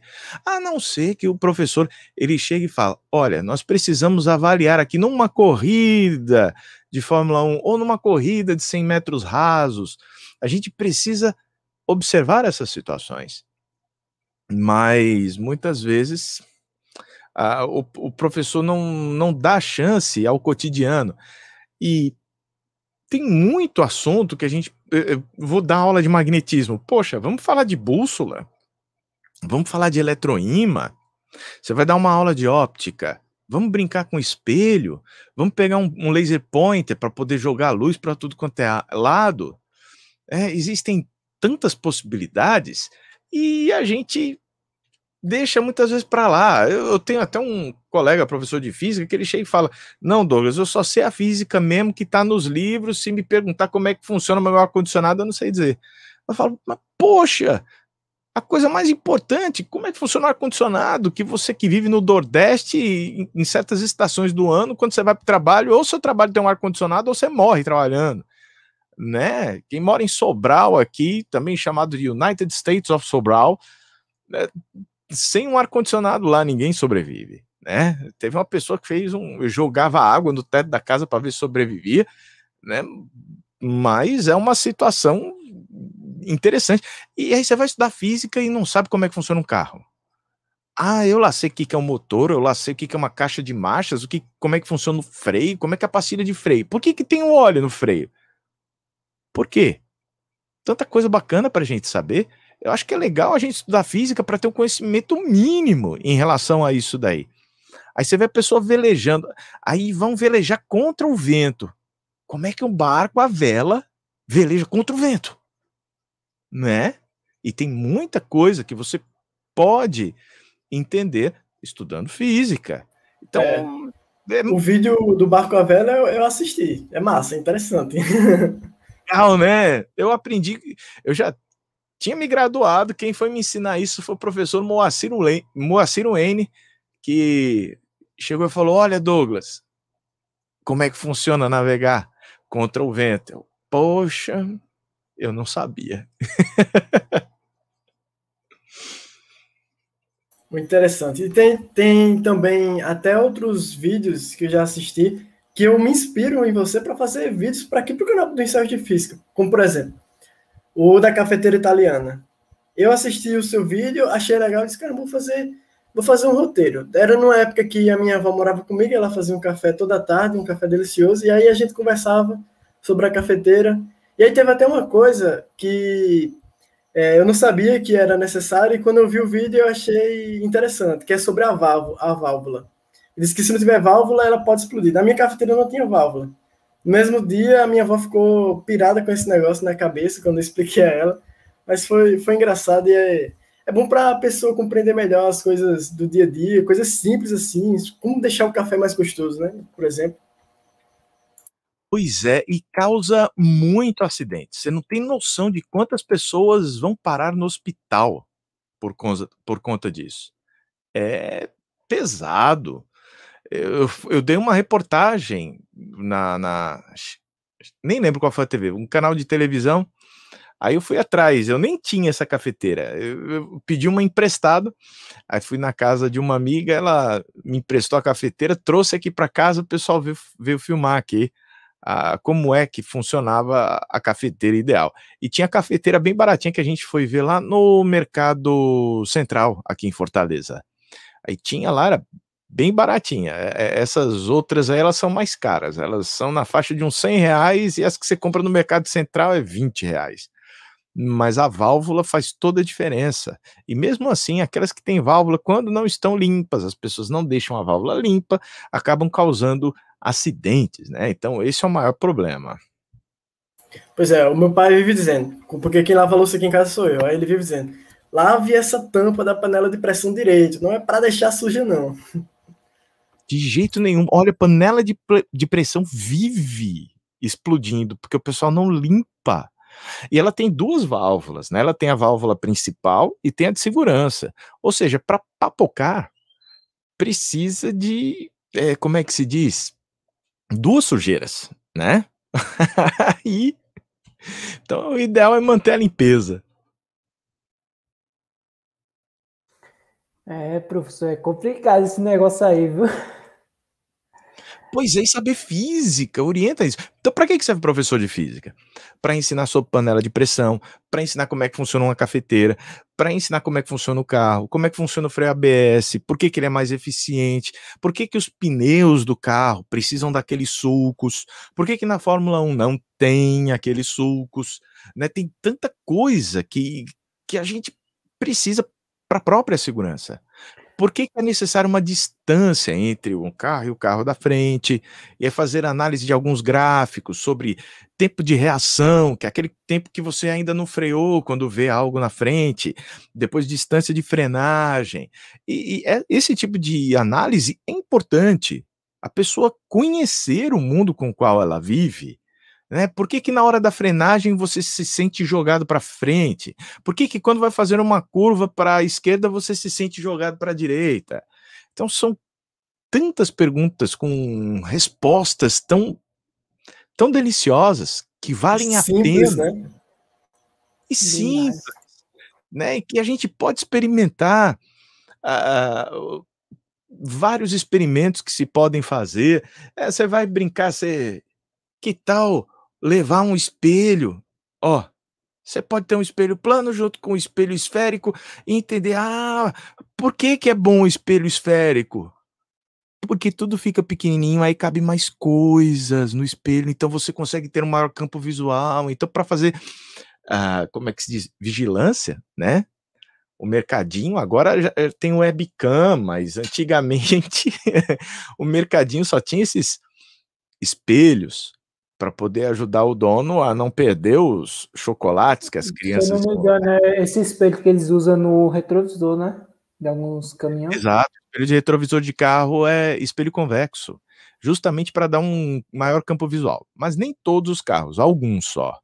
No, nos Estados Unidos tem até uma, uma mensagem no espelho dizendo: ó, cuidado, tudo que você está vendo aí está mais perto do que parece. Você fala, mas como assim? Como fica tudo pequenininho, quando a gente vê algo pequeno, a gente tem a impressão de que está longe, né? Mesmo que você tenha duas canetas com o mesmo tamanho, aquela que está mais perto de você parece maior. Então, quando você vê coisas pequenas, você acha que ah, tá pequeno porque tá longe. Então, na hora que você olha pro retrovisor, fala: "Nossa, tá tão pequenininho naquele retrovisor. Tá longe, eu vou". Bateu, né?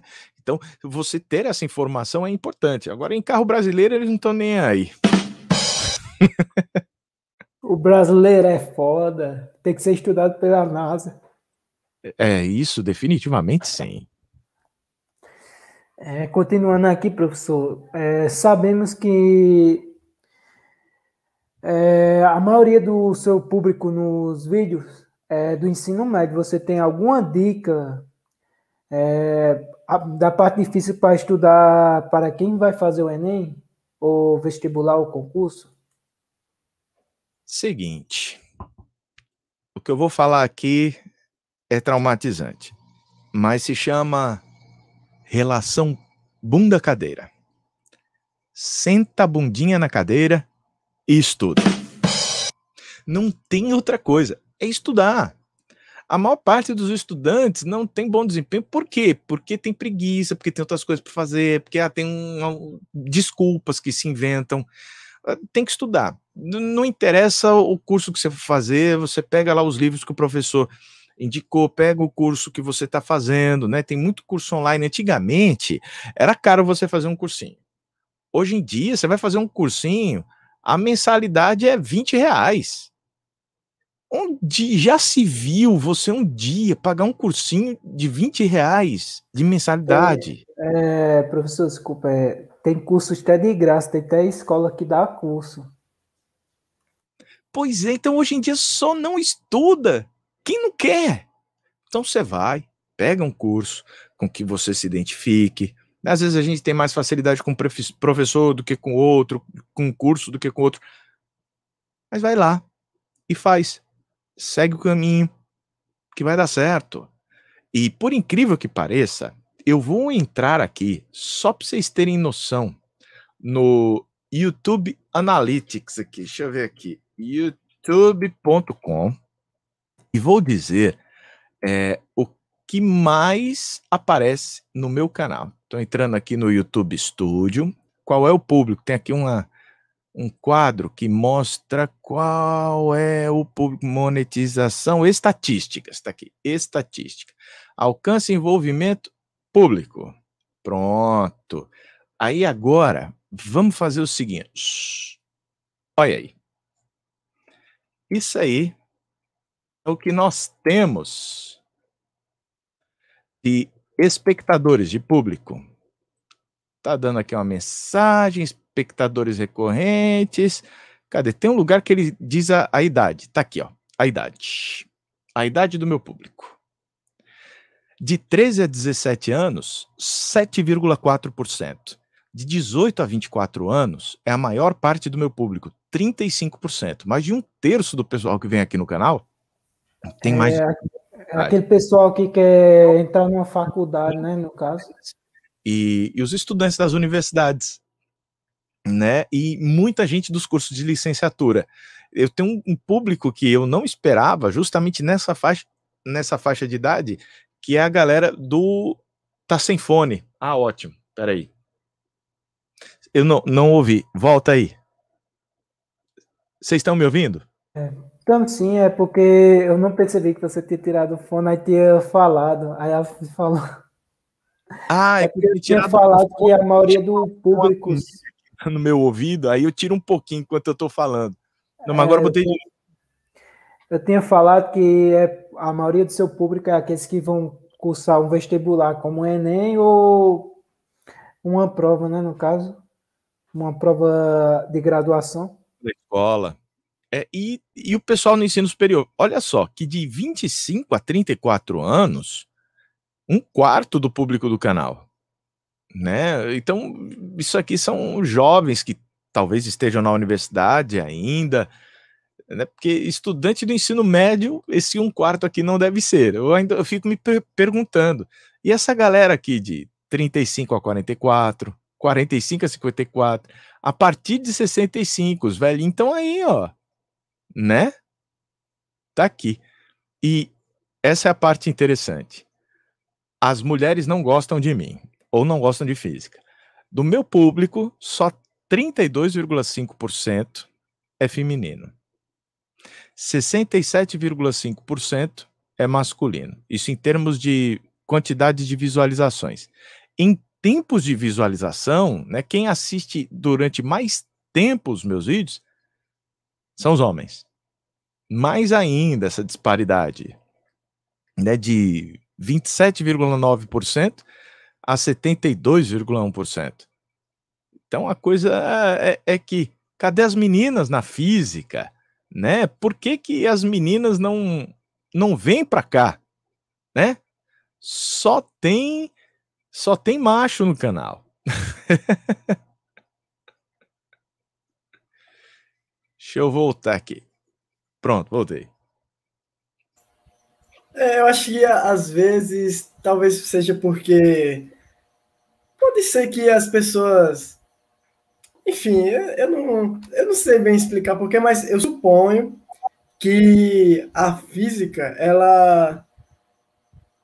Alguns professores têm uma didática melhor para algum sexo ou para algum outro, entendeu? Eu acho que isso pode ser isso também a didática, né? o professor pode facilitar.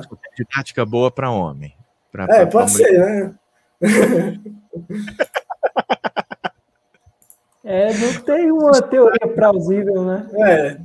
É, tem só hipóteses, e a gente faz que nem no, é. no método intuitivo, né? A gente levanta hipóteses e faz testes. É, não, mas tem uma explicação, eu não sei se isso acontece no curso de vocês. Uh, qual a proporção de homem e mulher na sala de vocês? eu acho que é mais ou menos uns sete homens, né? E uns cinco mulheres. Não. Melhorou. No, no, nosso, no nosso curso de, de cálculo, por exemplo, por, por exemplo, são 13 pessoas e é. tem só eu, você e mais dois homens, o resto é tudo mulher. Ah, não. Eu não lembro mais. Eu, João e mais três homens. É. Então são oito mulheres e cinco homens. Em cálculo. Em cálculo. Em física?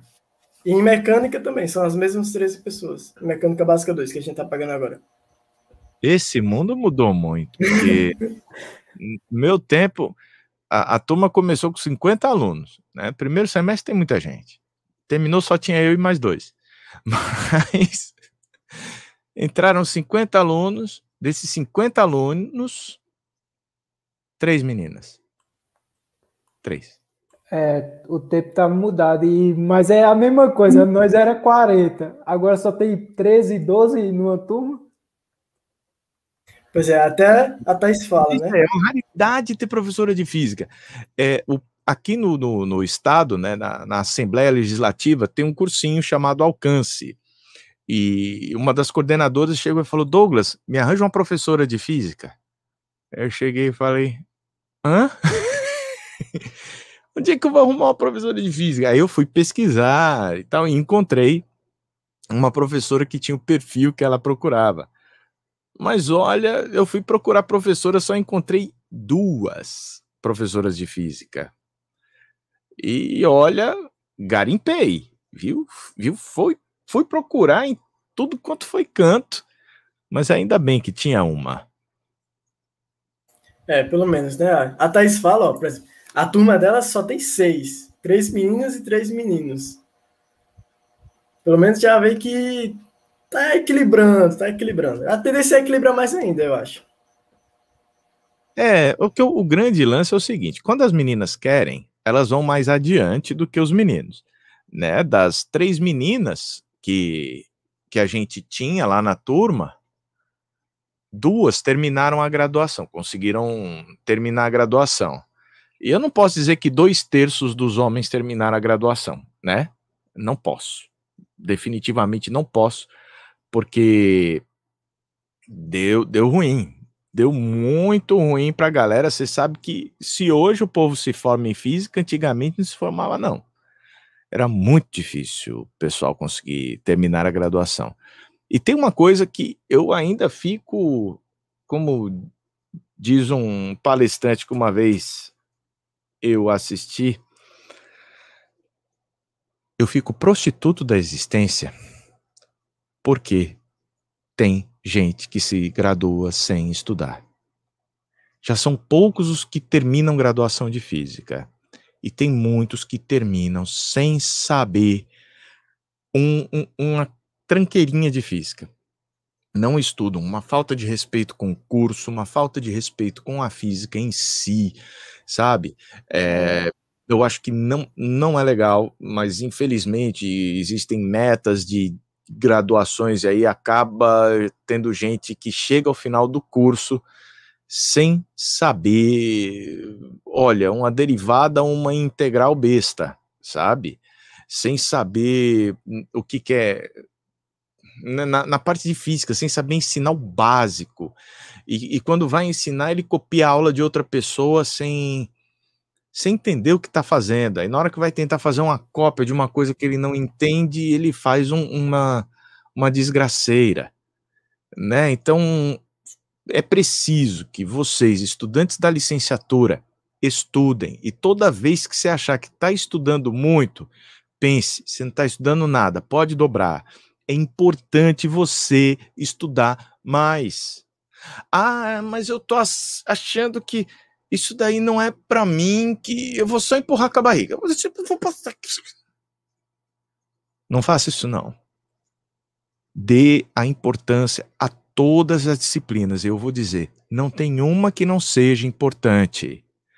Eu fiz toda a minha graduação e todas as disciplinas da graduação foram importantes. Algumas vezes a gente dá azar de o professor não, não ser tão bacana. Mas quando isso acontecer, pesquise uma boa bibliografia, senta a bundinha na cadeira, cria vergonha na cara e vai estudar. Poxa, tá no livro. Você vê videoaula de vez em quando na internet. O que, que falta para você aprender? Tá tudo na tua mão. Falta você chegar e falar: Ah, então eu vou estudar e eu vou aprender. Falta coragem. É, falta coragem, disposição para ir depois, porque o que costuma acontecer? Sistema de ensino, vou te contar. Sistema de ensino vai te pagar uma porcaria. Professor é mal remunerado. Aí você tem o bom professor e tem o professor medíocre. Aí um sistema de física, de, é, de ensino, precisa de um professor para escrever um livro de física, mas ele não está disposto a pagar bem. Ele vai comprar teu direito e vai dar um pé na sua bundinha, que você não sei, sentou na cadeirinha para poder estudar. Aí compra o direito de você, e o bom profissional vai falar: eu escrever um material bom com meu conhecimento para ganhar micharia? Não vou não. Aí o famoso Zé Doidinho chega lá e fala: Ah, tô nem aí, eu vou fazer. Eu não sei porra nenhuma, mas eu vou e faço. Aí ele vai lá e faz. Foi aquele pior aluno da graduação, nunca estudou nada que prestasse. Aí vai e escreve um livro que diz que a corrente elétrica é convertida em energia. Eu tô traumatizado com isso. Sabe? E, e é interessante que nesses sistemas de ensino, você vai procurar o autor, ninguém escreve, não. Não tem nome de nenhum autor nos livros de sistema de ensino. Tem lá múltiplos autores. Então bota o nome do condenado que fez aquela birosca. É o mínimo. Mas nesse caso, foi bom pro cara que não botou o nome lá. Porque, cara, e tinha muita coisa pior. Era legal que o elétron entrava na lâmpada com uma velocidade no livro dele e saía da lâmpada mais lento, sabe? Eu fico imaginando. Se ele entrar mais rápido e sair lento, vai acumular elétrons na lâmpada. Né, mano? Que, que coisa surreal, né? E, e tá lá aquela birosca, aquela tranqueira. Então eu digo, vocês precisam estudar. E quando você fala, não, isso é muito que eu nunca vou dar aula disso na minha vida. Na escola eu vou dar aula é, é lá no nono ano. Só precisa fazer regra de três. Crie vergonha na cara e saia da regra de três com um estudante do nono ano. Você pode fazer muita diferença na vida do cidadão. Você chega lá, você leva aquela física que é bacana, aquela física que é contextualizada, você mostra relações que são relevantes, você ensina para o garoto o que, que é importante para ele verificar no cotidiano. E, e é interessante, do meu ponto de vista, como professor, o mais importante no ensino fundamental não é levar as respostas para os estudantes, mas deixar um monte de perguntas. Ensiná-los a perguntar, porque mais importante do que você ter a resposta é saber fazer a pergunta certa. Porque em uma hora você vai chegar à resposta para esse seu questionamento. Então, nada de ficar levando coisa pronta para o estudante. Aprender e estudar, estudar didática. Olha, se você for ver aqui, a quantidade de livros que eu tenho sobre ensino de física é a mesma que eu tenho sobre física. Então, eu, eu vou começar a ler aqui, ó, só para. Deixa eu pegar aqui o.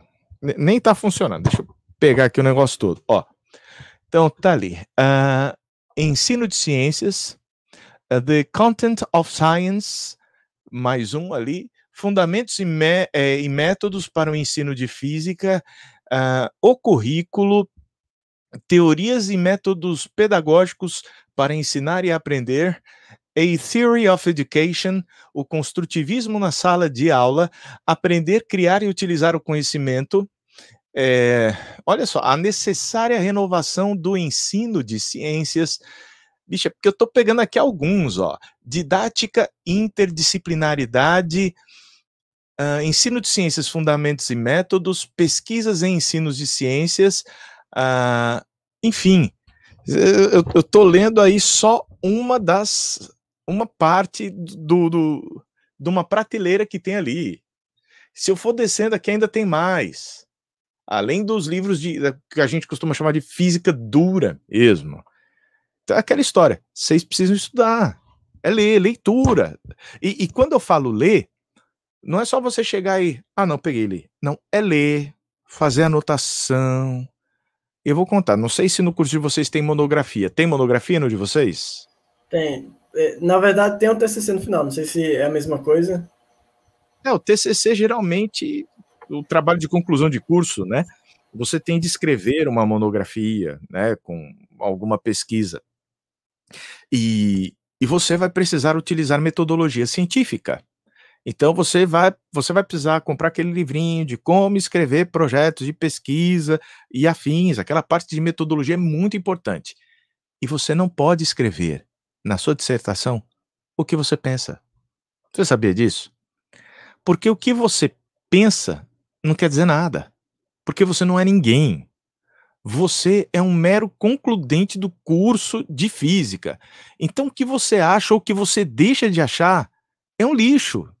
A sua opinião não importa. Ciência não se importa com a opinião. Então o que, que você vai ter que fazer? Falar, ah, mas a minha ideia está certa. Então você vai ter que procurar alguém que já fez uma pesquisa sobre essa sua ideia e publicou essa ideia, que você acha que é sua, mas que no final das contas nem sua é. Alguém já teve essa ideia. Se você. É, vocês falam, mas ninguém teve, então é porque está errada. mas, em geral, né? Ou então, se não tiver errada a sua ideia, pode preparar aí a sua dissertação de mestrado que vai ficar top. Mas, voltando, tudo que vocês forem ler, vocês têm que fazer fichamento. Pegar aquelas ideias que falam, nossa, essa ideia aqui é genial. Você anota a página, qual foi a ideia, e vai colocando ali como referência. Quando chegar o dia de você fazer o seu TCC, você já tem o material todo pronto. Você já sabe tudo que você vai escrever. Aí você pega, ah, naquela disciplina eu tenho aqui as minhas anotações. Você vai lá na anotação, e tá lá, bem escritinho, olha, isso aqui, isso aqui, isso aqui. Aí você fala, segundo fulano de tal, em 1998, na página tal, do livro tal, aconteceu tal coisa. Aí você pode até dizer, e eu concordo com isso. Você pode concordar com os outros, entendeu? E se você discordar, você vai falar, fulano disse, mas eu discordo, porque olha o que o Beltrano falou. Aí você vai ter que citar o Beltrano. O Beltrano disse isso, isso, isso, aquilo, aquilo, aquilo, aquilo. Entendeu? Então, a ideia básica é, é que as suas ideias não são suas. Você não pode usar sua ideia. Você tem que usar a ideia dos outros para construir aquilo que você vai apresentar no seu TCC. E às vezes você fala, poxa, mas seria tão legal uma ideia desse jeito. Você vai ter que pesquisar, você vai ter que ler. Então, no mundo acadêmico, é necessário fazer fichamento. Então, vocês têm as disciplinas de física e matemática, a, ali é tranquilo, vocês vão exercitando. Na parte de física, é importante fazer alguns fichamentos, porque tem alguns conceitos, algumas definições que é importante que você defina, que, aliás, que você anote. Porque se você for fazer um estudo sobre algo conceitual presente nos livros de física, você vai ter que citar. Você vai ter que falar, de acordo com Tipler, Tipler, de acordo com Halliday, de acordo com Moisés Nussensweig, de acordo com, sei lá, Serway, de acordo com. Enfim, você vai citando o que cada um deles vai dizendo para chegar e falar. Mas o livrinho lá da filha do Douglas diz que transforma Ampere em Joule. E a Maria é, do Socorro falou aqui: me responde uma coisa. O que, que eu fiz com o livro? Né? O que, que o senhor fez com o livro? Eu cheguei e falei: não estuda por essa porcaria, não. E dei uma outra coleção de livros para ela. Cheguei. Eu mandei uma mensagem pro diretor da escola. Minha filha está proibida de estudar por aquele livro imundo. Falei. Não vou mentir. Faz parte dessas coisas assim, é normal. É. não, cá entre nós, não é normal alguém dizer que a porcaria da corrente. Um, alguém que se graduou em física não. dizer a corrente se transformou em energia. É, é, é, como se os elétrons chegassem ali e desaparecessem. Cadê o elétron? Sei lá, conversão de massa em energia, né? Sei lá, então entrou negócio. No portal, entrou no portal e sumiu. Pois não é! Não é que seja normal esses erros, né? O normal é o cara ficar indignado com os erros. Não, eu, eu sei, eu, tô, eu falei brincando, é porque é, é, é, cruel, Aleph, a gente vê essas coisas acontecendo. Eu, eu, eu fico constrangido pela, pela escola, pelo material didático, pelo. Enfim. É, tem alguns erros que a gente admite, né? Existem alguns equívocos que são comuns, mas quando chega um, um, a um erro tão grosseiro, tão grotesco, que se aquilo fosse escrito numa prova de física de vestibular, se um estudante escrevesse aquilo, perdia a questão. Ia levar um X na cara. Se tivesse uma afirmativa que dissesse aquilo e, e alguém marcasse como correta, ia estar tá errado. Tinha uma outra que estivesse correta. Né? E na hora que um, um livro didático precisa de uma curadoria. É, é, primeira coisa, você quer pagar barato para o cara que está escrevendo? Tudo bem. Mas pelo menos paga caro para alguém ler para ver se não tem algo errado, né? Paga uma coisinha a mais para alguém só fazer a revisão da física, porque não paga para fazer a revisão do português, né? Chega e paga a pessoa para ver se não tem nenhum, nenhum erro ortográfico. Paga um professor de física decente, pega alguém pelo menos com um mestrado aí, ou seja, ó, tá aí. Dá uma olhada para ver se tá tudo certo, né? Porque você vê alguém adubando a vida, é normal. Agora, você vê duas pessoas adubando a vida, aí, aí não é legal, né? É. E quando eu falo adubo, é aquele que a gente tira do boi. Bom, é, eu já, já falei aqui que o senhor é uma das minhas inspirações na minha formação acadêmica, como professor e também de muitas outras pessoas, com certeza. E eu vou citar um exemplo, por exemplo. Aqui no canal eu tenho um vídeo meu que eu fiz, não só eu, né? Claro, teve a edição de áudio, edição de vídeo e tudo, mas o roteiro em si, que foi sobre os paradoxos, que eu acho que é o meu xodó, assim, aqui no canal. Eu acho esse vídeo que eu fiz com tanto gosto, um estudo com... foi tão legal o estudo.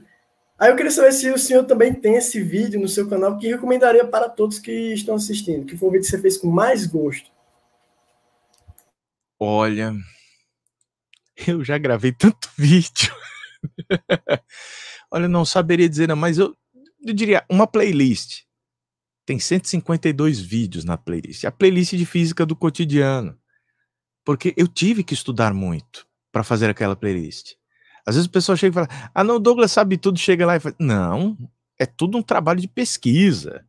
É, e, e eu não sou a única pessoa que diz isso tem um grande amigo, um, o melhor professor de biologia que eu conheço, que ele chega e fala: Douglas, eu estudo todo dia. E o cara é autor de livro, viu? Ele é muito bom.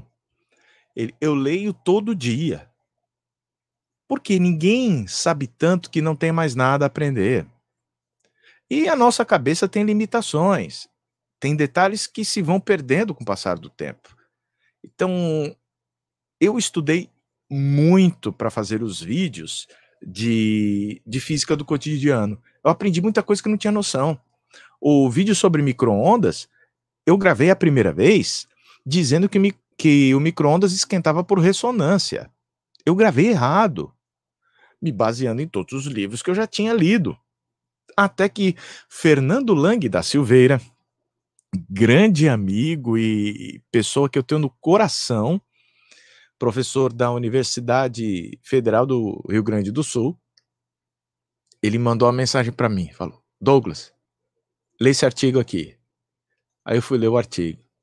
Tava lá escrito: "O micro-ondas não aquece os alimentos por ressonância". Aí eu: "Hã?"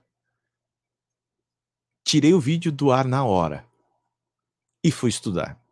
Aí fui ler tudo bonitinho, como é que era o funcionamento, cada parte do equipamento, quais eram as frequências utilizadas, como é que.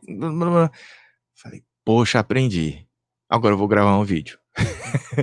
Aí, poxa, consegui trazer uma contribuição que, que foi bacana. Por quê? Por conta de um amigo que chegou e falou: Olha, ali tem uma caquinha, dá uma estudada. Eu fui, estudei e consegui fazer a coisa acontecer mas é, é bom demais. E, e, eu vivo comprando livro. Pra vocês acharem que, que não, tem um livro aqui de A Física do Dia a Dia. São dois volumes, volume 1 um e 2. E tem o Circo Voador da Física, que são muito bons para você pegar coisa do cotidiano. É, o Circo Voador da Física. O, o Circo Voador da Física, o, o pessoal do ensaios usa também. A gente usa para fazer roteiro. Para ter uma indicação de um professor da gente. É muito bom e ele é um dos coautores do Fundamentos de Física do, do Resnick, Halliday e não lembro o outro, mas tem o Resnick, o Halliday e o Walker. Né? O Walker é o que fez o, o Círculo Voador da Física. Né? A gente na física geralmente estuda o livro do Resnick que não tem o Walker, não é o Fundamentos de Física, é só o Física. Não sei se isso aconteceu com vocês. São, são duas edições diferentes. Aí aqui em casa eu tenho o Fundamentos de Física e tenho o Física. Eles sempre mudam a edição. Eu tenho aqui a quinta edição do Física. Só tem até o terceiro volume, não tem o quarto. É, faltou dinheiro no dia que eu fui comprar. Sai pesado você comprar a coleção inteira. Eu tinha a, a edição anterior, os quatro volumes da quarta edição. É, eu, eu, já tinha os quatro. Aí quando eu falei, vou comprar tudo de uma vez, aí saiu pesado, imagina. Mas tem é, é, essa essa ideia de que a gente precisa estudar para. E eu acho que quanto mais a gente estuda para produzir um conteúdo novo, mais gostoso de fazer fica. Então eu acho que na hora que você foi pesquisar sobre os paradoxos, você estudou pra caramba e foi por isso que você conseguiu esse carinho especial pelo vídeo. E aquele vídeo para o qual você já estudou há muito tempo, por exemplo, eu fui fazer o livro sobre de Gauss do eletromagnetismo. Para mim foi só chegar aqui, fazer e pronto, como se eu estivesse na sala de aula. Mas os, os vídeos sobre física do cotidiano, não. Esses, esses eu tive que estudar, eu tive que pesquisar. E até me pediram para fazer um vídeo sobre ventilação mecânica, né? Ah, que agora, com a onda do Covid, se estavam construindo capacetes né, de ventilação. E eu preciso estudar. Outro vídeo que eu gostei muito de fazer foi sobre a física do sistema circulatório, né? A pressão sistólica, diastólica, como é que funciona o coração, como é que funciona o esfigmomanômetro. Eu, eu, olha, é um trava-língua terrível, esfigmomanômetro, para você falar isso daí, mas eu consegui. Treinei muitos dias para conseguir chegar a pronunciar essa desgrama. Mas. Eu não consigo falar, não, professor. Eu nutro um carinho especial por todo o conjunto das, das coisas que eu precisei estudar para poder fazer. Eu, eu não, não tenho um, um, vídeo de, de estimação, eu até queria ter, sabe? Mas eu, eu não consegui desenvolver um, um apego né, nesse âmbito. Quem sabe algum dia eu ainda me apegue a um. É, tem, tem uma pergunta do Tiago aqui, de quando o senhor estava falando dos livros. Que o Tiago é até o, ele é o nosso coordenador, é professor também da gente. Ah, tô vendo. É... Ele fala, professor Douglas, pelo que entendi, você entrou em contato com a curadoria dos livros do novo ensino médio? Não, eu não entrei em contato com a curadoria. Eu entrei em contato com o pessoal que elaborou o, a base, né? Eu trabalhei junto com eles na elaboração da base. Eles fizeram o texto e depois eles reescreveram depois de uma reunião com professores do Brasil inteiro. Foram de todos os estados da federação, juntaram os professores de ciências em duas salas, né? Cada um representando uma determinada região e dando contribuições só para a base. Mas em relação aos livros, não. A gente ainda está sem saber como é que vai ser esse novo ensino médio. A ideia que se tem usado é não existir um livro de física, não existir um livro de química, não existir um livro de biologia. Vai ser um livro de ciências da natureza. E eu particularmente não, não sei, Tiago, o, o quão adequado isso seria né, tudo bem que haja um, uma interdisciplinaridade, uma transversalidade, mas na hora que você coloca tudo num livro só, isso meio que dificulta, né? E, e é tudo junto e misturado. Eu não sei como é que vai, vai ser para a equipe de professores a, a conversa a respeito das atividades, isso vai dar um pouco mais de trabalho do que o, o convencional. Talvez seja esse o objetivo, né? Que haja mais dessas conversas, que, que haja interdisciplinaridade. E lembrando disso, na minha graduação, eu tive que estudar química, viu? Não sei se vocês dois aí fizeram disciplina de química, mas eu tive disciplina de química, tive disciplina de biologia. O professor de química era um lixo, mas a de biologia era sensacional. Foi inicialmente o professor, depois substituiu, trocou por uma professora. Sensacional a professora.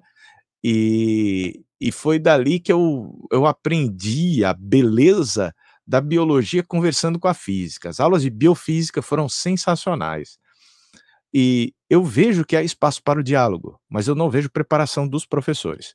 A maior parte de, dos professores, você pega um professor de física, vai falar com ele sobre química, talvez você consiga por conta dos modelos atômicos.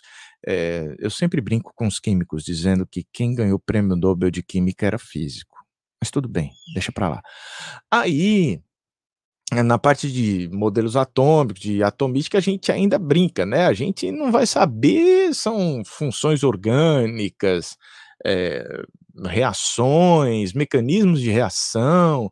Aí a gente na física tem alguma dificuldade com isso mas é, é, meio que uma falta na, forma, na formação do professor de física, porque é importante para nós conhecer e reconhecer o fenômeno de ressonância em algumas estruturas moleculares, como benzeno, por exemplo, ou a ressonância que pode acontecer em outras estruturas, onde você tem uma dupla ligação que pode existir numa parte da molécula, mas pode acontecer em outra parte, então você vai ter o fenômeno da ressonância acontecendo naquela molécula, e quais são as propriedades que podem advir disso. E outra coisa, na biologia, a gente precisa também compreender alguns processos fisiológicos, né? É, por exemplo, a parte da, de circulação, a pressão sanguínea, como é que é feita a medição, entender como é que funciona aquele equipamento. Por que será que a gente precisa fazer aquele pss, pss, pss, até inflar o, o esfigmomanômetro, né? E, e, por que, que tem que ficar ouvindo aqui a pulsação? O, como, como é que faz aquela medida? Em geral, um físico não sabe fazer. O físico sabe olhar para o manômetro de mercúrio lá, bonitinho, ele fala que a 10 centímetros, né? Vê lá quanto tem de mercúrio mas alguns princípios interessantes a gente acaba não, não aprendendo. Isso é uma falha, inclusive do ensino superior, quem dirá do médio. E aí, quem vai preparar esses professores? E se os professores de física já não sabem escrever livros de física, imagine escrever um livro de ciências da natureza. Como é que vai ser esse diálogo? Como é que os autores vão lidar com isso? Tiago, eu sei que são perguntas para as quais ainda não tenho respostas. Eu, eu, eu, estou numa angústia e eu estou preocupado com a qualidade do conteúdo de física. Mas, por outro lado, cá entre nós, mas não, não espalhe isso para ninguém. Se tem uma coisa que eu não sei se vale a pena, mas que a gente, a gente gosta de fazer. Pegar aquela questão que tem um plano inclinado. Aí tem uma, um, bloco em cima do plano inclinado que vai encontrar uma polia fixa. Essa polia fixa, né, passa ali a corda pela polia fixa, aí depois tem um cadernal com várias polias móveis. Aí depois você encaixa isso numa talha exponencial. Coloca ali alguns cabos, algumas polias. Aí depois você deixa um objeto num outro plano inclinado, com atrito, e pergunta: qual deve ser a massa do primeiro objeto para que aquele outro fique na iminência de deslizar? E ainda tem um problema: deslizar para cima ou para baixo? Olha a loucura que a gente criou de problemas de física que são inúteis. Para um engenheiro, talvez aparecesse algum dia um problema como esse para ele solucionar, de uma máquina, de um... mas até, eu até duvido que isso venha acontecer em certa circunstância. É, então, você levar isso para o estudante do ensino médio, que acontece muito naquele núcleo tradicional, me parece um, um exagero. É, por outro lado, existem assuntos que a gente deveria, não só poderia, como deveria, aprofundar mais. Como, por exemplo, entropia. A gente vive falando que a energia se conserva. Mas a gente raramente fala que a energia se degrada. Por quê? Não, porque vai ter que falar entropia, entropia é um negócio que ninguém entende, e aí pula. E acaba que nos próprios livros de ensino médio, a parte nos mais tradicionais, antigos, nem aparece entropia. Você pode procurar, às vezes eu acho um breve comentário e deixa e tão importante quanto estudar a energia é compreender o processo de degradação e, e entender o que, que a, a degradação representa. Enquanto que você tem um movimento ordenado, na hora que um bloco se desloca, cada partícula do bloco está com um certo vetor velocidade, né? sendo um bloco sólido, existe uma ordem nesse movimento, mas quando você vai analisar o movimento das partículas, esse movimento é caótico. Então, a energia relacionada ao movimento ordenado que aí a gente pega lá pelo centro de massa, enfim, faz o cálculo da energia cinética do bloco e, e, vai lá, deixa bonitinho. Se houver uma colisão perfeitamente inelástica com uma parede, essa energia que estava ali relacionada a um movimento organizado vai para um movimento desorganizado, que é um movimento vibracional. O que, que aconteceu? A energia se conservou, mas degradou. E a gente não discute sequer o que, que essa degradação representa. Representa uma perda na capacidade de se transformar para energia. É difícil você transformar a energia espalhada no contexto das partículas numa energia organizada, num movimento em que todos têm a mesma velocidade. E daí vem as questões de reversibilidade. Então, esse tipo de coisa que poderia ser abordado sem precisar ir para fórmulas matemáticas, seria bem mais interessante da, do ponto de vista útil. Porque uma pergunta que eu me fazia sempre quando era criança: por que, que a gente deve se preocupar com o consumo de energia se a energia no universo sempre se conserva? Essa daí é, é, é uma tristeza, né? Ah, quem mais aqui? A Maria do Socorro faz mais uma pergunta. O que te levou a usar essas metodologias que utiliza nas suas videoaulas? Maria do Socorro foi um autor chamado David Auswell. Eu comecei a ler o trabalho desse psiquiatra que ele aborda a teoria da aprendizagem significativa.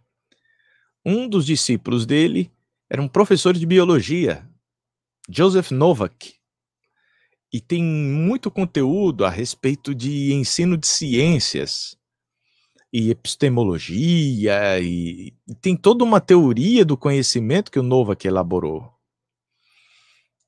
E eu falei, caramba, isso tudo faz muito sentido. Então, foi a partir desses pressupostos que eu reorganizei todas as minhas aulas. Eu fui pegando tudo que eu ensinava e mudando a forma. Eu tinha uma apostila escrita de uma forma, eu cheguei na escola falei, vou reescrever tudo. Reescrevi tudinho, tudinho. E tava lá, tudo organizado, tratando de temas que ninguém queria tratar. Eh, as pessoas chegavam, não, vamos decorar a formulinha e vamos aplicar a formulinha. Eu falei, não, vamos pensar a respeito disso, por que, que a expressão é dessa forma? O, o, o que, que representa a energia no contexto micro e macroscópico? A gente tem muita coisa para poder mexer. Eu, a minha inspiração foi: se ninguém está entendendo física da forma como os professores estão fazendo, se as pessoas não estão gostando de física da forma como os professores estão fazendo, o problema não está nas pessoas. O problema também não está na física. Porque eu me senti apaixonado pela física de qualquer forma. Né? Então, se o problema não está nos estudantes, Aliás, eu falei que não estava nos professores, né? eu quis dizer que não estava nos alunos, não estava nos estudantes. Não está na física, está nos professores. Nós, como professores, e eu me incluo, nós, eh, se não fazíamos, fazemos muita, muita bobagem. A gente tem aquele costume de, de ensinar para reprodução. E a gente só fica feliz quando o aluno faz exatamente do mesmo jeito que a gente fez. Eu tinha um professor que ele morria, e até hoje ele me odeia. Um ex-professor meu lá da UES, não vou citar nomes, porque ele ainda nutre raiva e ódio por mim. É, que eu resolvia as questões da prova dele sempre de uma forma diferente da que ele esperava. Mas eu fazia de tudo para manter o rigor formal, matemático e físico. E, e ele ficava com raiva de mim por causa disso. Aí eu cheguei e falei, ó, se você quiser tirar ponto da minha questão, você pode. Mas eu vou mostrar para todo mundo que você tirou. E todo mundo vai ver que eu acertei. Sabe? Então é aquela história do pessoal querer que se faça aquela reprodução. E quando o estudante chega e fala: Olha, tem um outro caminho que também é formalmente correto e que funciona assim. E quando o cara chega e demonstra e mostra que aquilo está de acordo com o que o professor ensinou, é, professor, chega e fala: Oi. É, tem um caso com meu amigo do mesmo jeito, que ele cursa física em, em Santa Cruz, que hum. quando a gente faz o ensino médio, aí ele desenvolveu um jeito de fazer uma equação diferente, e o professor de matemática ele disse, não, faça desse jeito que eu estou ensinando que é o jeito certo. Só que sempre dava um resultado igual, fazer da mesmo jeito, usando a mesma fórmula. Ele desenvolveu outro jeito que dava o mesmo resultado. Em todas as tentativas? Todas as tentativas, dava o mesmo resultado. Tanto eu ia ficar comparando, só porque eu fazia do jeito que o professor queria. Oh, cara, aí, aí, aí, se eu fosse o professor, eu ia chegar, ei, vamos sentar aqui, eu, você, você e eu. Vamos escrever um artigo? Aí você chega, pô, um estudante um negócio ali que tá dando sempre. Tem... Olha, ele desenvolveu. Hã? Do, ele desenvolveu do nada, no meio da aula ele desenvolveu o jeito. Ele pensou disso, quer saber, eu fazer de jeito, fez e, e começava a usar. E sempre dava o um resultado. Ah, se ele demonstrar que é, sempre é, dá. Sempre dava, porque toda vida que ia fazer um, dava o mesmo resultado do meu. Um dele, quando a gente comparava. O mesmo resultado, só que ele fazia de um jeito diferente. É, aí cabe escrever um artigo explicando: olha, existem duas formas de chegar a um resultado. Esse aqui que é o mais extenso, esse aqui que é um pouco mais rápido e tal. E aí ele mostrando, era muito mais fácil do jeito que, que, que ele fazia. É, e, se eu não daí... me engano, era não sei o que escalar, né? Que chama, que é uma equação lá que era coisando. Coisando? Forma X, era regra 3. Que eu não muito lembro, é ensino médio aí. de vetores que você está falando?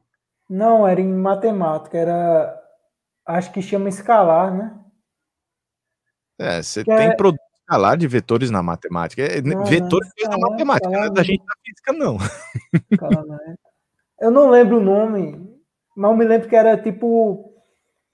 Colocava o um número dentro de um negócio lá e vinha matriz, na lateral. É, é matriz. É porque tem outros nomes, é matriz. A, a, o determinante de uma matriz? Sim, ele determinava de outro jeito e sempre dava certo. Não, e deixa eu dizer, se você for calcular o determinante de uma matriz 3 por 3, tem várias formas de fazer que vai dar certo. Né, tem, tem você vê até os próprios professores, eles colocam várias, tem um que pega um que joga para cima, joga para baixo, joga para cima, joga para baixo, tem outro que pega a coluna, joga para um lado, pega da outra coluna, joga para outro. Tem, tem várias técnicas para chegar ali, né? Então, nessa situação aí, o professor foi, foi infeliz mesmo estava dando certo, né? Do jeito que ele é, aprendeu praticamente, né? Aí o professor não queria aceitar por causa disso, diminuía o ponto dele. É ah, filho. Cabeça, né? Besta. Ali, produto não, um determinante besta que tem umas regrinhas. E tem gente que nem faz esse negócio de botão, tem gente que vai só passeando. É. É, eu tinha uma dificuldade enorme. Eu tinha um amigo que ele olhava, batia de cabeça, ele já calculava. Ele olhava para uma determinante a tanto. E você já fez? Eu já, já fiz assim, assim, assim, assim, assim, assim, assim, assim, deu certo. Eu, ah, égua, isso é um doido no mundo. Mas acontece, sempre tem desses. É, o professor Cícero, ele fez um comentário aqui. Se o senhor... Pô, aí Cícero dizendo que indica os vídeos para os alunos. Que bom! É, é, Cícero, eu tento sempre deixar os conceitos físicos de forma correta, as notações de forma correta. Se tem uma coisa que eu tenho pavor, e toda vez eu vejo isso no Instagram, ou eu, eu não sei como chegar na pessoa e, e dizer isso. Ela escreve que o vetor força de atrito é igual a mi vezes o vetor força normal. Temos um erro gravíssimo aí, porque do jeito que a gente está escrevendo, o vetor atrito é igual a mi, que é um escalar adimensional, vezes um vetor normal, significa dizer que o atrito e a normal têm a mesma direção. Então já está errado por aí, porque os dois são perpendiculares. Né? E o cidadão escreve desse jeito, ao invés de tomar o cuidado de dizer que o módulo do atrito é igual ao mi vezes o módulo da normal.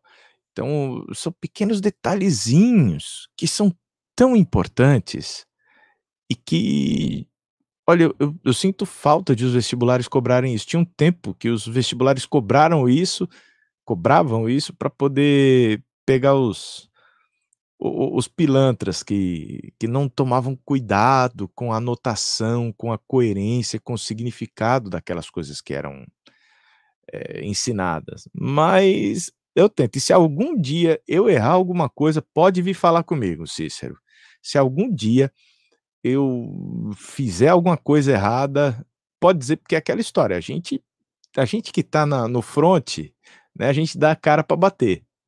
Volta e meia, a gente pode cometer um deslize. Eu tento tomar todo cuidado para não fazê-lo, mas se eventualmente isso acontecer, você tem as portas abertas aqui para vir falar comigo e dizer: Douglas, foi feio. Pois é, né? É, errar é algo natural do humano. É que nem quando o senhor estava falando do micro-ondas e do professor que explicou que o micro-ondas não aquece por ressonância. Pois é, o Lang é um querido, o Lang é sensacional. E vale a pena vocês seguirem o, o CREF, né? O, o Centro de Referências para o Centro de Referência para o Ensino de Física. Vocês têm que ficar ligado lá. Ele responde a diversas perguntas, tem toda uma equipe de professores lá da Universidade Federal do Rio Grande do Sul respondendo a várias perguntas de física e tem umas que são sensacionais. Você vai achar excelente para fazer vídeo para o canal. Ótimo, maravilha. Bom, eu acho que o nosso podcast ele ficou foi muito prazeroso, ele foi ótimo, foi longo, foi delicioso. Passou, foi duas horas que passaram que eu nem Boa. percebi. Eu vi que já são nove horas é... da noite. eu acho pois que é. foi o podcast maior que a gente já fez, né? Duas horas. Eu acho que o pessoal. Fala muito. Não, é porque, tipo assim, né? Tem aquelas pessoas que falam muito, mas isso, você entende de uma boa, não sinta aquele som que dá, né? Mas tem umas. Começa a falar que é daquele som. Vou, vou falar para os outros participantes do podcast que você disse isso. Não, os outros foram ótimos, ótimos também. Até agora foi ótimo, né? Mas o cara tira isso por alguns professores, né? Eu sei, tem, tem, tem, às vezes a gente vai falar com as pessoas que dão sono mesmo. É, mas é normal. Tem gente que não, não nasceu para ficar fazendo podcast. Tem gente que. É, é, aquela história, a gente não pode julgar é, um, um peixe porque ele não sabe subir em árvores, né? Um macaco não sabe nadar. Oh, muito obrigado para Maria do Socorro pela gentileza. Pronto, então, bom, pessoal, é isso. Esse foi o nosso quinto podcast. Eu espero que todos tenham gostado. Se você gostou, deixa seu gostei, compartilha com alguém. Ele, o podcast ele vai ficar gravado aqui no nosso canal. Então, para você que perdeu algum momento, pode assistir novamente. Para alguma pessoa que queria assistir, mas não pôde assistir, pode assistir nova, é, porque ele está gravado. E não deixe de acompanhar os nossos vídeos aqui no YouTube. Se inscreva no nosso canal, nos siga também nas redes sociais, o nosso Instagram é, arroba Ensaios de Física, também estamos no Spotify, que também é Ensaios de Física. É, muito obrigado ao professor Douglas pela participação. Foi muito produtivo o nosso podcast de hoje. O nosso encontro foi maravilhoso. Eu espero que o senhor também tenha gostado. E também é, sigam o professor Douglas no, no, Instagram. O Instagram dele é Física com Douglas. O canal é, é também é Física com Douglas. É só procurar aqui e vai achar. E eu gostaria de agradecer a vocês aqui e a todos que estiveram aqui com a gente, ao professor Tiago Sobral, muito obrigado. A Thaís, Tatiana, Maria do Socorro, a Cláudia, a Rejane, a Francisca, Francinete, Samuel, Lucas, nossa, todos que estiveram aqui com a gente, meu muito obrigado. A, ao Tiago aí, eu que agradeço pelo convite da instituição e a Tatiana, é, elaborar aula a gente sempre tem que pensar no estudante. O que, que ele precisa saber para entender aquilo que eu quero que ele venha a saber? E se você duvidar que ele sabe, dá aquela forcinha, dá aquela base, que às vezes a base é ela é precária, mas ela vai se desenvolvendo à medida que você vai trazendo o algo novo. Você vai reforçando aquela base que antes nem sequer existia. Então, vale a pena estudar quem quiser. Professor Marco Antônio Moreira tem a versão em português. Ele tem muitos trabalhos a respeito da aprendizagem significativa. Ele te mostra a teoria de como o ser humano aprende, como é que a gente transforma os conhecimentos quaisquer em construções nossas, da nossa estrutura cognitiva. E vejam o trabalho também do professor Novak, vocês vão gostar muito em parte de ensino de ciências. Tem muita produção bacana, tem muitos livros dele traduzidos para o português de Portugal. Então talvez vocês tenham de importar alguns livros, mas hoje em uhum. dia a Amazon, a Amazon, né, facilita bastante esse processo. Mais uma vez, obrigado ao Aleph, ao João Alves, muito obrigado aí pela gentileza e pela delicadeza com que fizeram todo o trabalho. Muito obrigado a você também, né? É, nós que somos gratos, né? É, por ter aceitado nosso pedido, né? Apesar de ser de última hora, a gente quase não consegue falar com você, né? Mas deu certo. O importante é que funcionou. Aí, nem é foi verdade. de última hora. Eu, eu, nunca tive uma live marcada com mais de uma semana de antecedência. então, gente, meu muito obrigado mais uma vez. Abraço forte, olha, estudem bastante. É aquela história. A relação bunda-cadeira é a proporção mais válida que uma regra de três que vocês precisam no, no âmbito do estudo da física principalmente da licenciatura em física. Quem quer ser professor, antes de mais nada, tem que ser um bom estudante.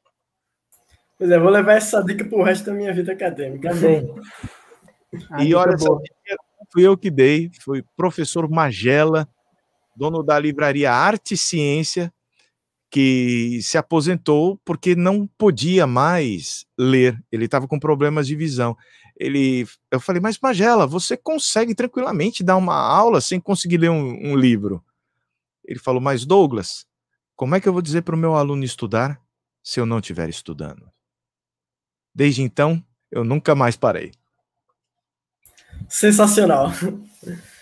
Então é isso, pessoal. É, obrigado a todos que participaram. E obrigado mais uma vez ao professor Douglas. Obrigado a João por estar aqui comigo mais uma vez. É, um grande abraço a todos, tudo de bom e até a próxima, no próximo mês. Valeu, Valeu. e um forte abraço a todos.